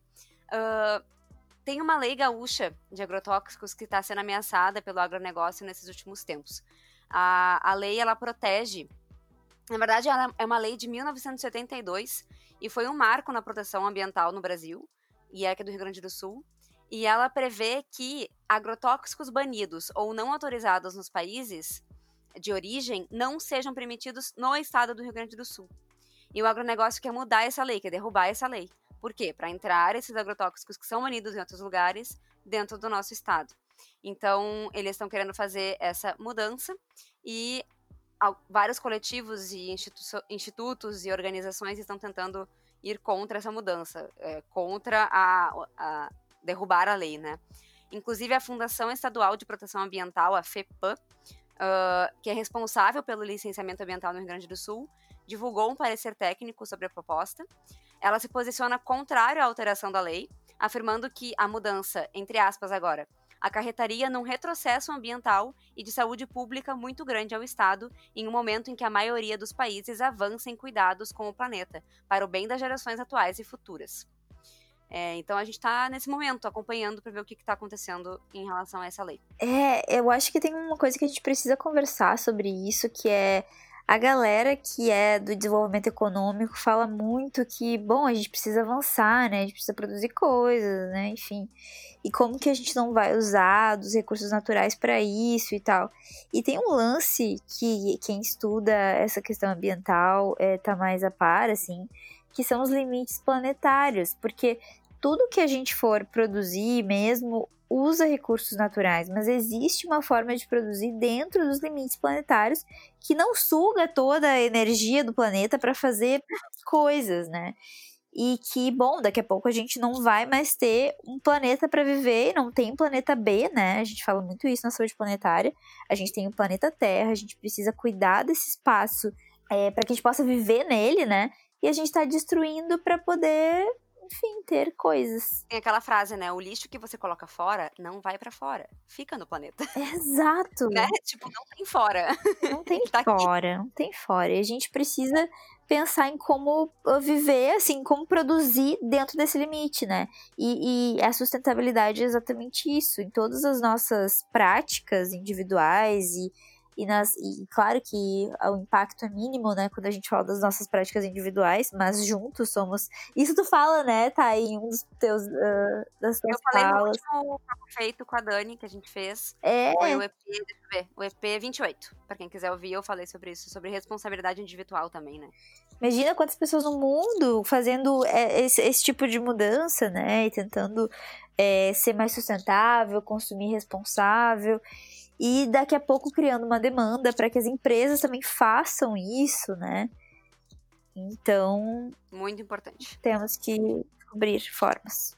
É, a gente é. não pode deixar de comentar, assim, que boa parte do uso desses agrotóxicos, ou da pressão para o uso desses agrotóxicos, normalmente é de monocultivo, né? Os, os caras que fazem aquelas largas plantações de soja, milho, essas paradas assim que a gente sabe que em última instância uh, vai para ração.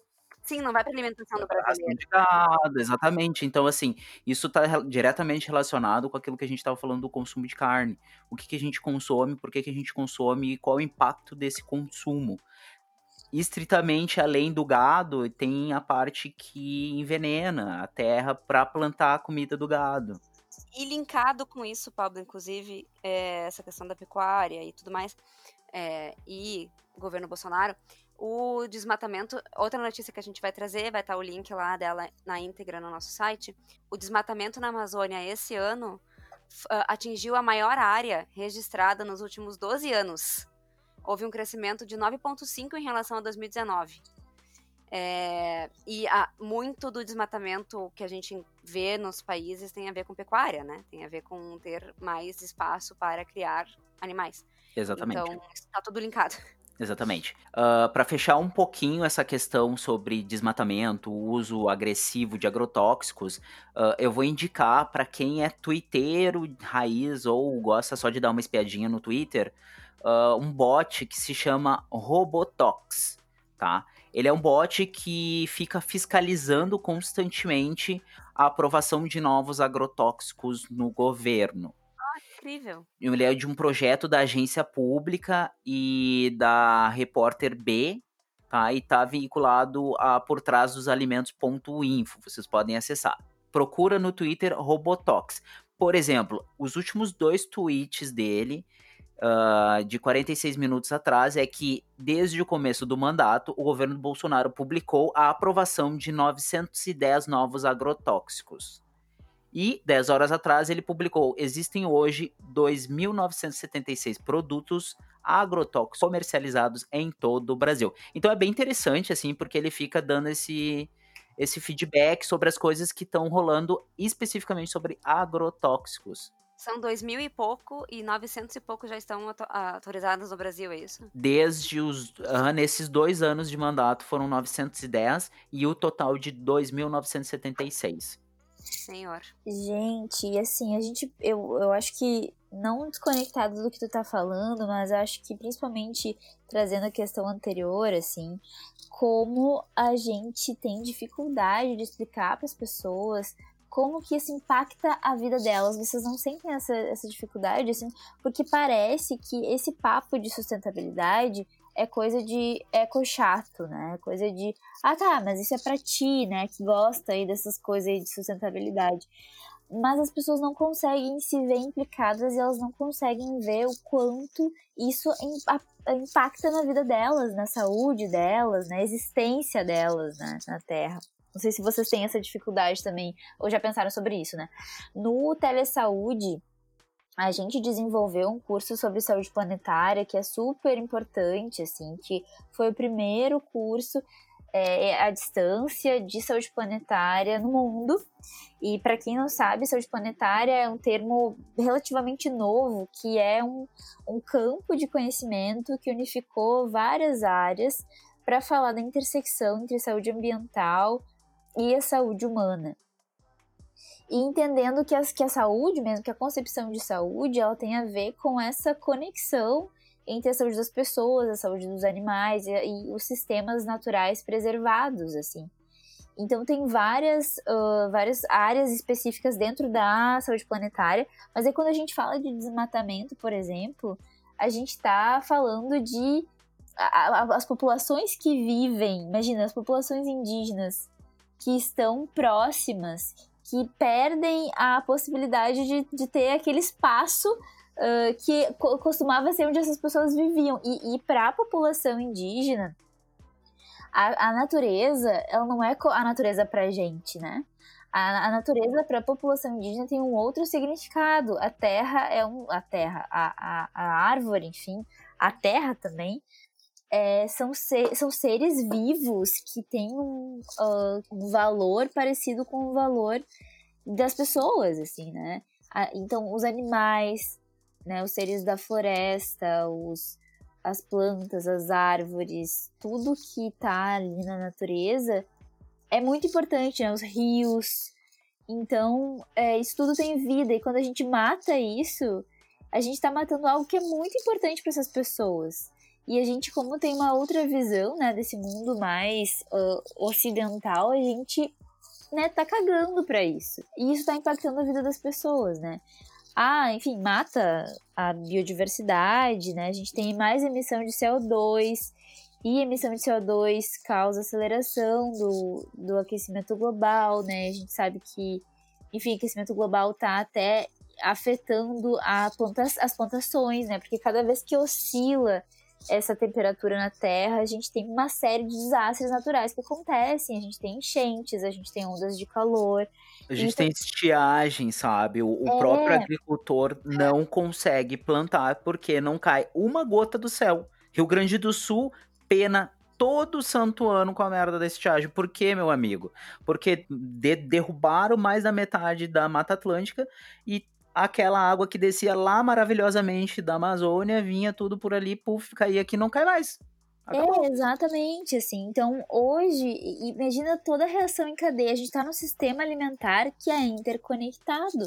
Então, tudo que. Todas essas coisas vão acabar impactando, tá até na economia, né? Já que a galera que defende a economia aí diz que tem que, uh, tem que produzir, né? Acelerar, enfim. Isso vai impactar na economia também, né? Se a gente não produz alimentos de uma forma adequada. Isso é diretamente ligado à economia. É, Quem não enxerga isso não tá entendendo ainda o que tá acontecendo. Né? Porque no momento que impacta pessoas, impacta a economia. Exato, exato, exato, exato. Só que assim, existe uma ótica sobre uma economia sustentável e uma ótica sobre a economia predatória.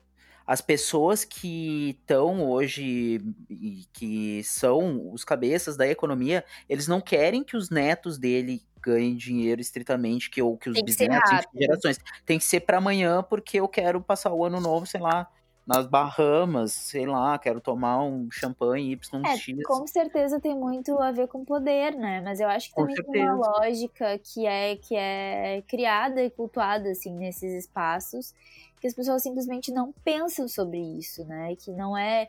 Que, que se reproduz essa lógica, assim. A gente precisa parar um pouquinho pra pensar no que a gente tá fazendo, né? Porque, porra, não vai ter planeta, caralho, sabe? tipo, não vai ter. É, é mais urgente do que tu pode achar, né? É, Tipo, se tem uma coisa urgente nesse mundo, é a continuidade da existência do mundo. Sabe? ai, que estranho que a gente tem que falar isso. É, tem um livro que ele fala, ah, eu esqueci o nome dele. Se vocês derem um tempo, eu vou pegar ele ali pra falar sobre ele, pode ser? Pode deixar. Pode ser, eu vou fazer uma indicação. Aproveitando que a gente tá falando de livros, vou fazer uma indicação, que é o livro do Ayrton Krenak. Aliás, todas as coisas dele, né? Se vocês colocarem aí Ayrton Krenak no Ecosia, vocês vão é, ver. Ayrton não, desculpa, é A- Ailton, é com L. Deixa eu só conferir. Ailton, aham. É. Ailton Krenak. Ele tem várias coisas interessantes, que ele é indígena, assim. Ah, ele é um líder indígena, então ele fala muito sobre essa cosmovisão da população indígena e como que isso está é, relacionado com a natureza e como pra gente é importante, porra, é é uma, um grupo tão explorado durante tanto tempo ao longo da história do Brasil e como a gente precisa tentar aprender pelo menos um pouco com, essa, com essas pessoas, assim, com, com esse grupo, para, enfim, né, conhecer e respeitar os valores, porque eles foram tão explorados, sabe? Eu sempre fico pensando nisso. A gente tirou tudo que tudo que a gente podia dessas pessoas e aí agora a gente dá um pedacinho de terra né? Tipo, a gente ouve muito pouco sobre eles. É, e aí e eles estão vivendo sob a nossa, a nossa norma, né? No- As nossas formas de viver, que é totalmente diferente da, da forma deles de viver. Então, acho que a gente precisa conhecer para poder respeitar isso, assim. Tem algum livro que tu recomenda mais? Eu, Deixa eu ver o nome. Eu tenho ele aqui, a Ideias para Adiar o Fim do Mundo. É Essa. Aham, Tá. Ideias para Adiar o Fim do Mundo. Ele é super curto, tá? O livro, ele é basicamente uma uma tradução, assim, de uma palestra que ele fez. Uma tradução não, uma... Como chama? Uma transcrição. Uma transcrição de uma palestra dele, assim. Mas é uma fala muito forte e que já ajuda a abrir o olho para essas questões, assim, dos valores né, da, da natureza que a gente não enxerga. Ele, é- ele tem o mesmo estilo, eu não sei se eu tô falando besteira, tá? Mas a capa dele me lembrou um livro que tem da de Jamila Ribeiro, eu acho, que também é uma transcrição de uma palestra dela. Ah, não, o dela é um manual antirracista, eu tô confundindo o livro. Ah, Ela tem Mas livros ótimos também, né? A Ah, Jamila, é, recentemente eu li O Lugar de Fala, que eu acho que é um livro muito bom para pessoas brancas entenderem sobre com, qual é o seu lugar falando sobre racismo, né? Me senti muito chamada para estudar um pouco sobre isso quando eu, quando eu tava estudando racismo, né? Porque muita gente fala, cara, vocês têm que parar de estudar as pessoas negras como se elas fossem ratinhos de laboratório e estudar como a branquitude contribui para esse sistema, assim. Mas ao mesmo tempo, é, tem muitas coisas sobre o racismo. né? O racismo não é necessariamente estudar as pessoas negras, né? É, o racismo é um fenômeno social que ocorre e que impacta a vida de todos. E também tem uma coisa de que eu penso, assim, é que que, que fardo que as pessoas negras carregam quando entram na faculdade de precisar só estudar negritude, né?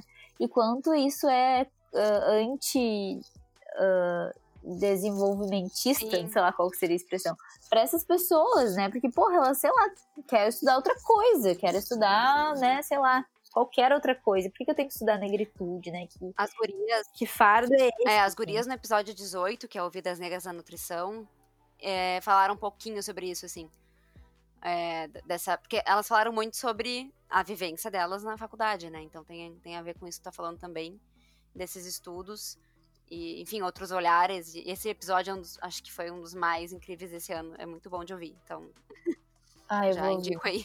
Eu acho, só pra fazer o link, eu acho que foi a, Mari que falou especificamente o quanto que ela sentia a pressão de ter que estudar sobre Sim. essas questões enquanto tudo acontecia e ela teve que despertar pra isso na obrigação, sabe?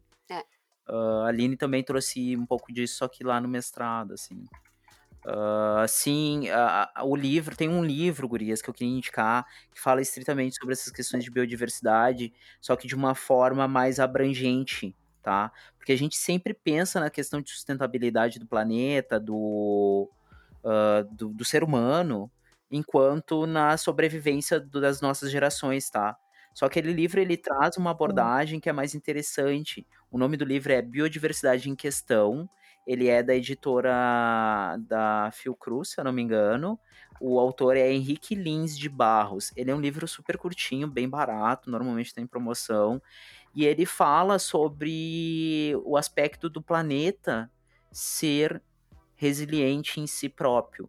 Não é o ser humano que fazendo todas as cagadas, mesmo eh, colocando em extinção várias espécies, que vai terminar com o planeta especificamente. Porque depois da nossa partida, inevitável daqui a uns tempos, do jeito que tá indo a coisa, ah, as novas espécies surgirão, etc. Então ele vai traçando várias questões desde meados de, sei lá, animais pré-históricos, como as coisas foram acontecendo, como a vida ela vai se concretizando e se perpetuando de outras formas que não o ser humano, Como é que é o nome? Sabe? Total. É muito Como é que é bom. o nome? É muito bom. Qual é o nome do É livro? biodiversidade em questão. Beleza. Perfeito.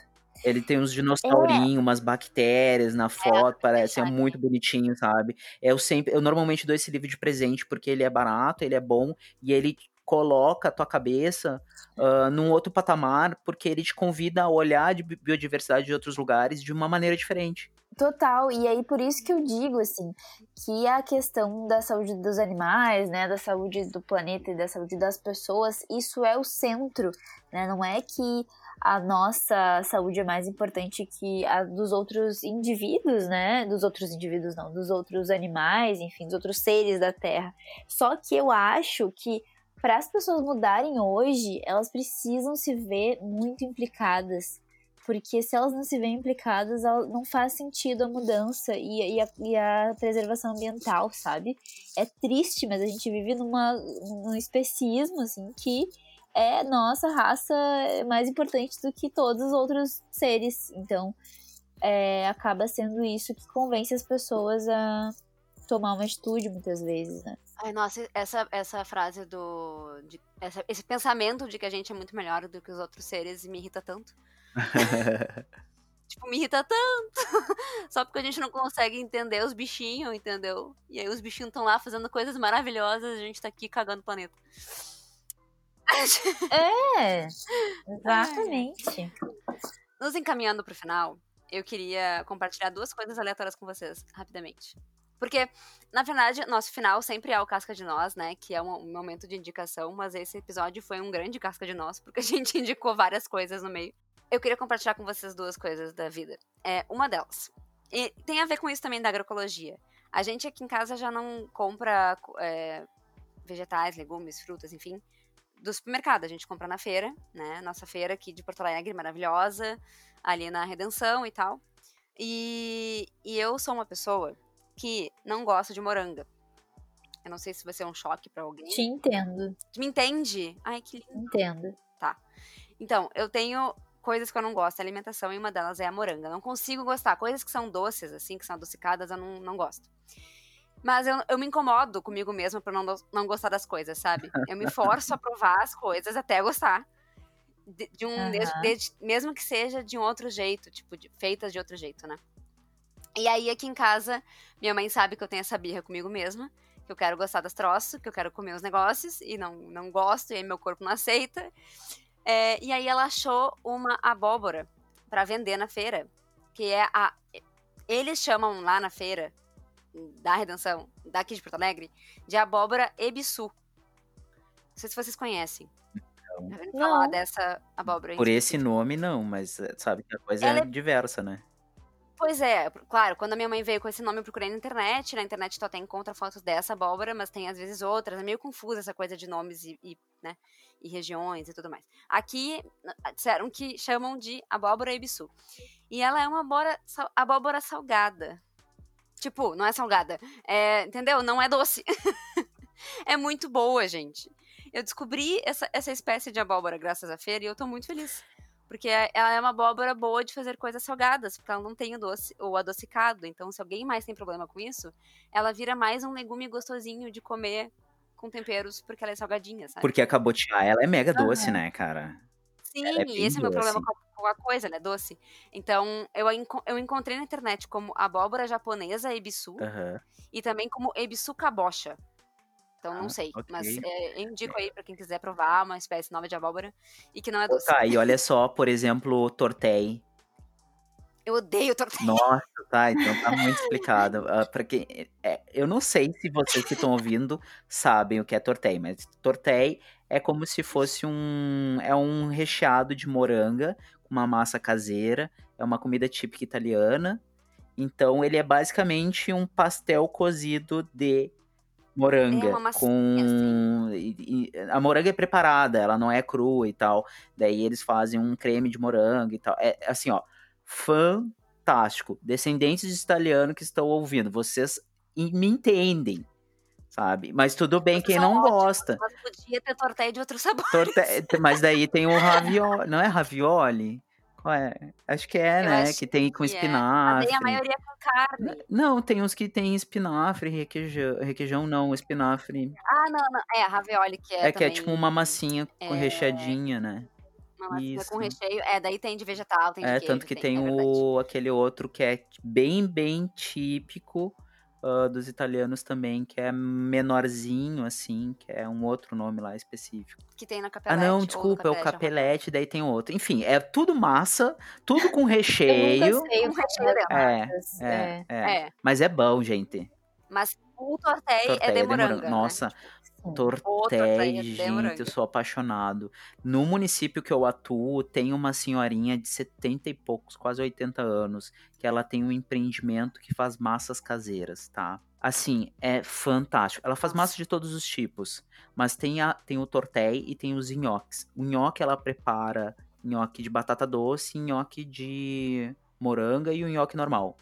Então, assim, é, é de comer, de ficar de joelho, de tão bom que é, sabe? Tu vê assim, é bem feitinho, é bonitinho, as massinhas assim. Daí tu vai lá na casa dela, compra. Tu pode comprar no mercado que tem ali também, mas se tu for na casa dela, tu compra mais barato. E tu ainda troca uma ideia com ela, que é muito da hora, sabe? Coisa mais amada. Ai, ah, massa caseira tem seu valor, né? Sim, top. Nossa, adoro. A gente aqui em casa fez algumas vezes na pandemia, a gente parou agora nos últimos tempos, mas a gente fez nhoque ah, do zero, né? Fez o nhoque de batata doce, aquela roxa. Ai, Aham. amo. Nossa, fica lindo, né? O nhoque roxão é Aham. lindo É demais. lindo, é lindo, lindo, lindo, lindo, lindo. Por sinal, por falar em batata, eu amo de paixão aquela batata diferentinha. E não é nhoque. Não. Batata baroa, nem é tão diferente assim, no fim das contas. Batata baroa. Não é a que a gente compra normal, né? Ela é mais compridinha, parece um, Aham. um inhame, um aipim. Aham, negócio. nossa, ela é tão gostosa. Mas daí já entra a característica que ela é mais docinha, né, tá? E tu já não ia É, eu gostar. não gosto. É. O, o nhoque de batata doce rolava porque ele é preparado, né? Ele tem um molho, ele a- a sal e tal, daí eu comia. Mas é, não gosto da baroa também. E assim, a coisa que eu mais amo na minha vida é batata, mas tem que ser a batata branca, normal. não dá pra ser doce. Tá bom. Enfim. E a outra coisa que eu queria comentar com vocês relacionada à comida é. Todo ano, eu não sei se vocês fazem isso, até é curioso saber, mas todo ano eu faço a minha lista de metas pro próximo ano. Vocês fazem isso, assim? Eu faço, eu já tô nesse clima. Ai, sério, Tá. eu não faço nada, cara. Eu. Eu fico de Eu sou boa. muito desse Eu sou clima. muito ritualística. É, e eu, e eu sou das planilhas, né? Então eu tenho as minhas metas em planilha, gente. Nossa, será que eu Não tô tenho que começar a fazer isso? Não, não tem. Não, não é? Ninguém não tem que nada. Não tem. Não tem é, exatamente. Enfim, tá ok, obrigado. Não tem, mas eu faço. O que que acontece? Muitas metas eu consigo bater e outras eu não consigo bater, certo? Sério. Tem uma meta que tá na minha, na minha lista de metas desde que eu me conheço por gente, eu acho. Que é comer mais devagar. Eu como muito rápido. E, e não é assim porque, ah, correria, né? Eu sempre dizia, nossa, minha vida é muito corrida. Agora, na pandemia, eu tava em casa, eu podia comer à vontade, entendeu? Com as pernas para cima, não tinha horário para almoço. E mesmo assim, eu comia muito rápido. E aí, esse ano, eu me irritei comigo mesma. Quando eu fiz a lista de metas para 2021, eu vi que repetiu a meta lá de comer mais, de, mais devagar e eu não consegui fazer. E aí eu mudei um, uma, um hábito aqui na minha vida, que é eu estou comendo só de hashi agora. Ok. Oi? Com hashi. Hashi. Hashi, é ok. o, né? E O, tu tá tá- conseguindo fazer pressão direitinho? Porque é o Gente. inferno. Então, é, eu não sou uma pessoa que tem tanta habilidade. é, Eu não usei tanto a minha habilidade com hashi, porque eu não como sushi, nunca comi na minha vida. Eu não gosto de peixe, outra coisa que eu não gosto. É, e agora eu sou vegetariana, também não ia comer. Então, nunca comi com hashi, praticamente. Mas, as poucas vezes que eu co- comi, eu achava o máximo. e o que, que acontece? Eu acho ótimo, acho muito bom. É, e o que, que acontece? Com o hashi eu como mais devagar, certo? Porque eu não tenho tanta técnica, ele acaba pegando menos do que uma colher, um garfo, né? Pelo menos na minha mão. Aham. E, e, gente, eu tô comendo de hashi. Eu comi arroz e lentilha de hashi, eu comi purê de hashi, eu comi massa de hashi. Nossa, mano, sério? comi- Nossa. Aham, eu comi torta de hashi. Arroz é bem difícil, né? Dependendo do arroz. Não.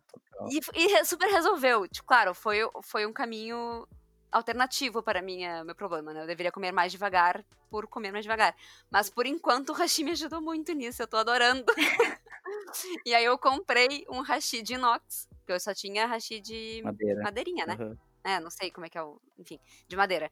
E ele é mais eh, sensível e ele pode ab- absorver mais, né? Tudo. Enfim, na hora de lavar e tal.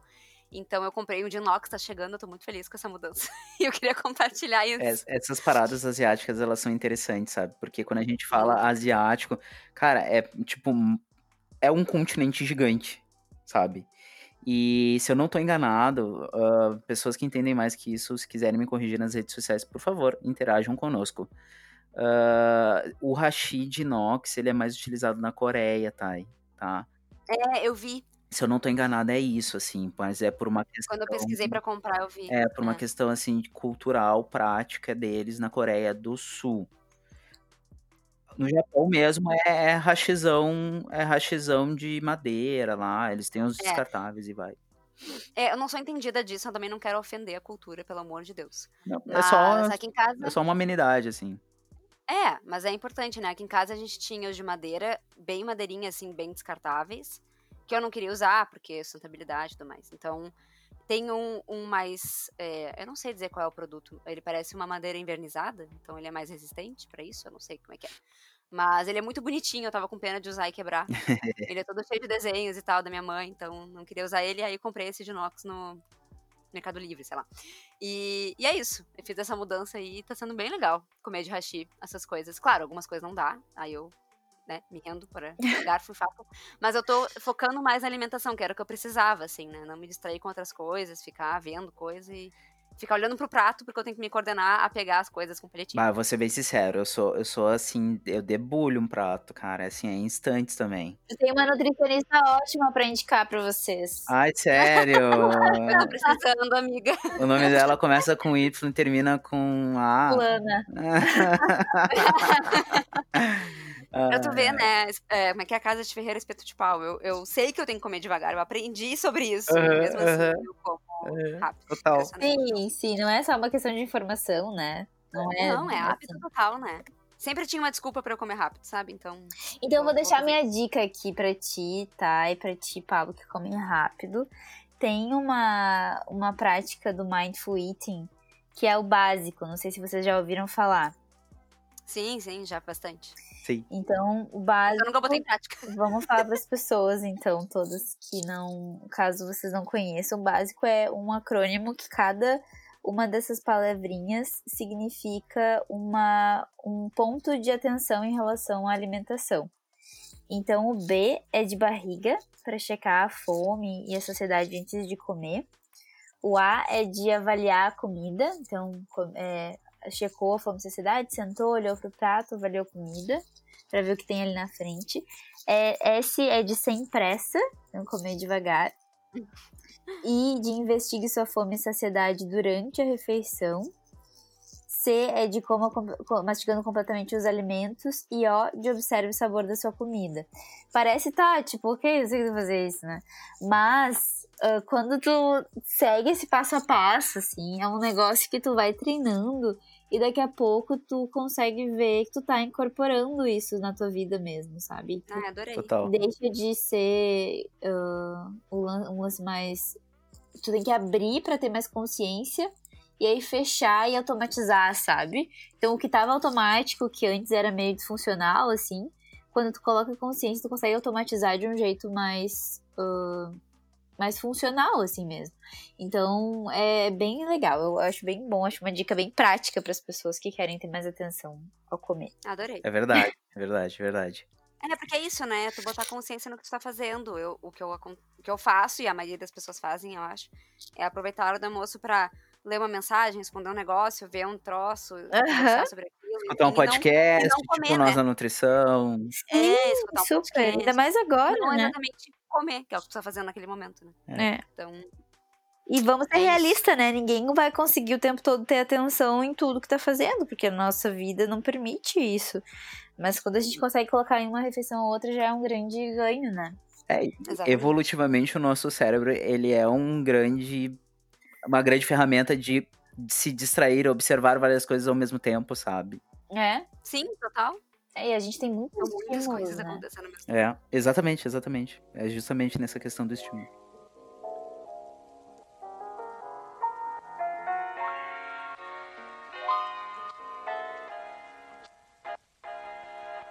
Bom, gente, esse episódio era isso. Muito obrigada, Ila, por ter participado, por estar com a gente aqui, pelas conversas. Tá sempre convidada para participar de novo. Ah, Então, né, no- nossa co-criadora, quem não Uh. sabe, né, mas a Ila tava por trás de tudo, por todo o planejamento, brainstorm e tudo mais.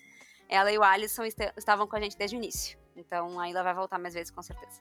com prazer. Foi muito bom estar aqui, conversar um pouquinho com vocês, matar a saudade. E a gente tá à disposição aí, né? Se alguém quiser trocar ideia, ah, falar um pouquinho sobre as questões que a gente discutiu aqui, aprofundar, eu tô à disposição. Pode me seguir lá no Instagram, tem o meu WhatsApp também lá, então. Qual que é o teu arroba, Ila? Ilagram, é bem fácil. Y-L-A-G-R-A-M. A gente vai marcar também lá no- nas nossas redes sociais, pra quem quiser. Procurem a gente, procurem a Ila, se cuidem. Bom, Feliz Natal, Feliz Ano Novo. Muito obrigada pelo esse ano de 2020. Até 2021. Um beijo. Beijo. Vocês nos encontram em todas as redes sociais por Nós da Nutrição. Ou vocês também podem entrar em contato com a gente por contato arroba.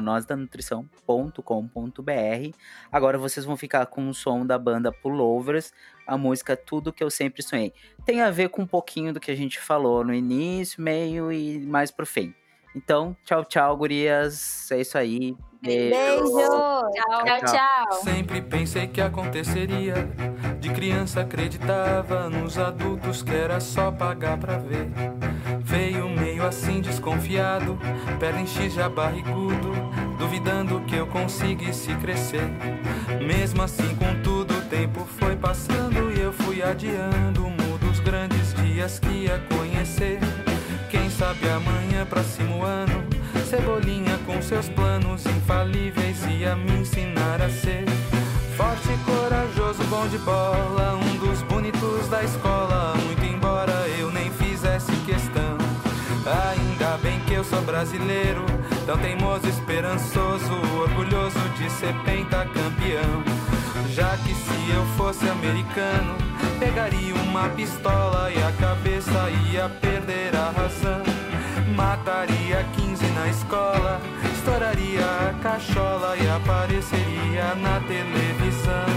E por fim cresci de insulto em insulto, eu me vi como um adulto, culto, pronto pra o que mesmo, já nem sei. Olho e não encontro, penso se eu não fui um tonto de acreditar no conto do vigário que escutei. Não tem carro me esperando, não tem mesa reservada, só uma piada sem graça de português.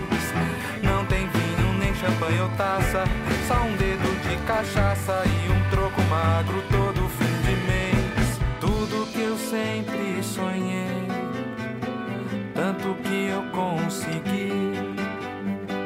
É tão bom estar aqui.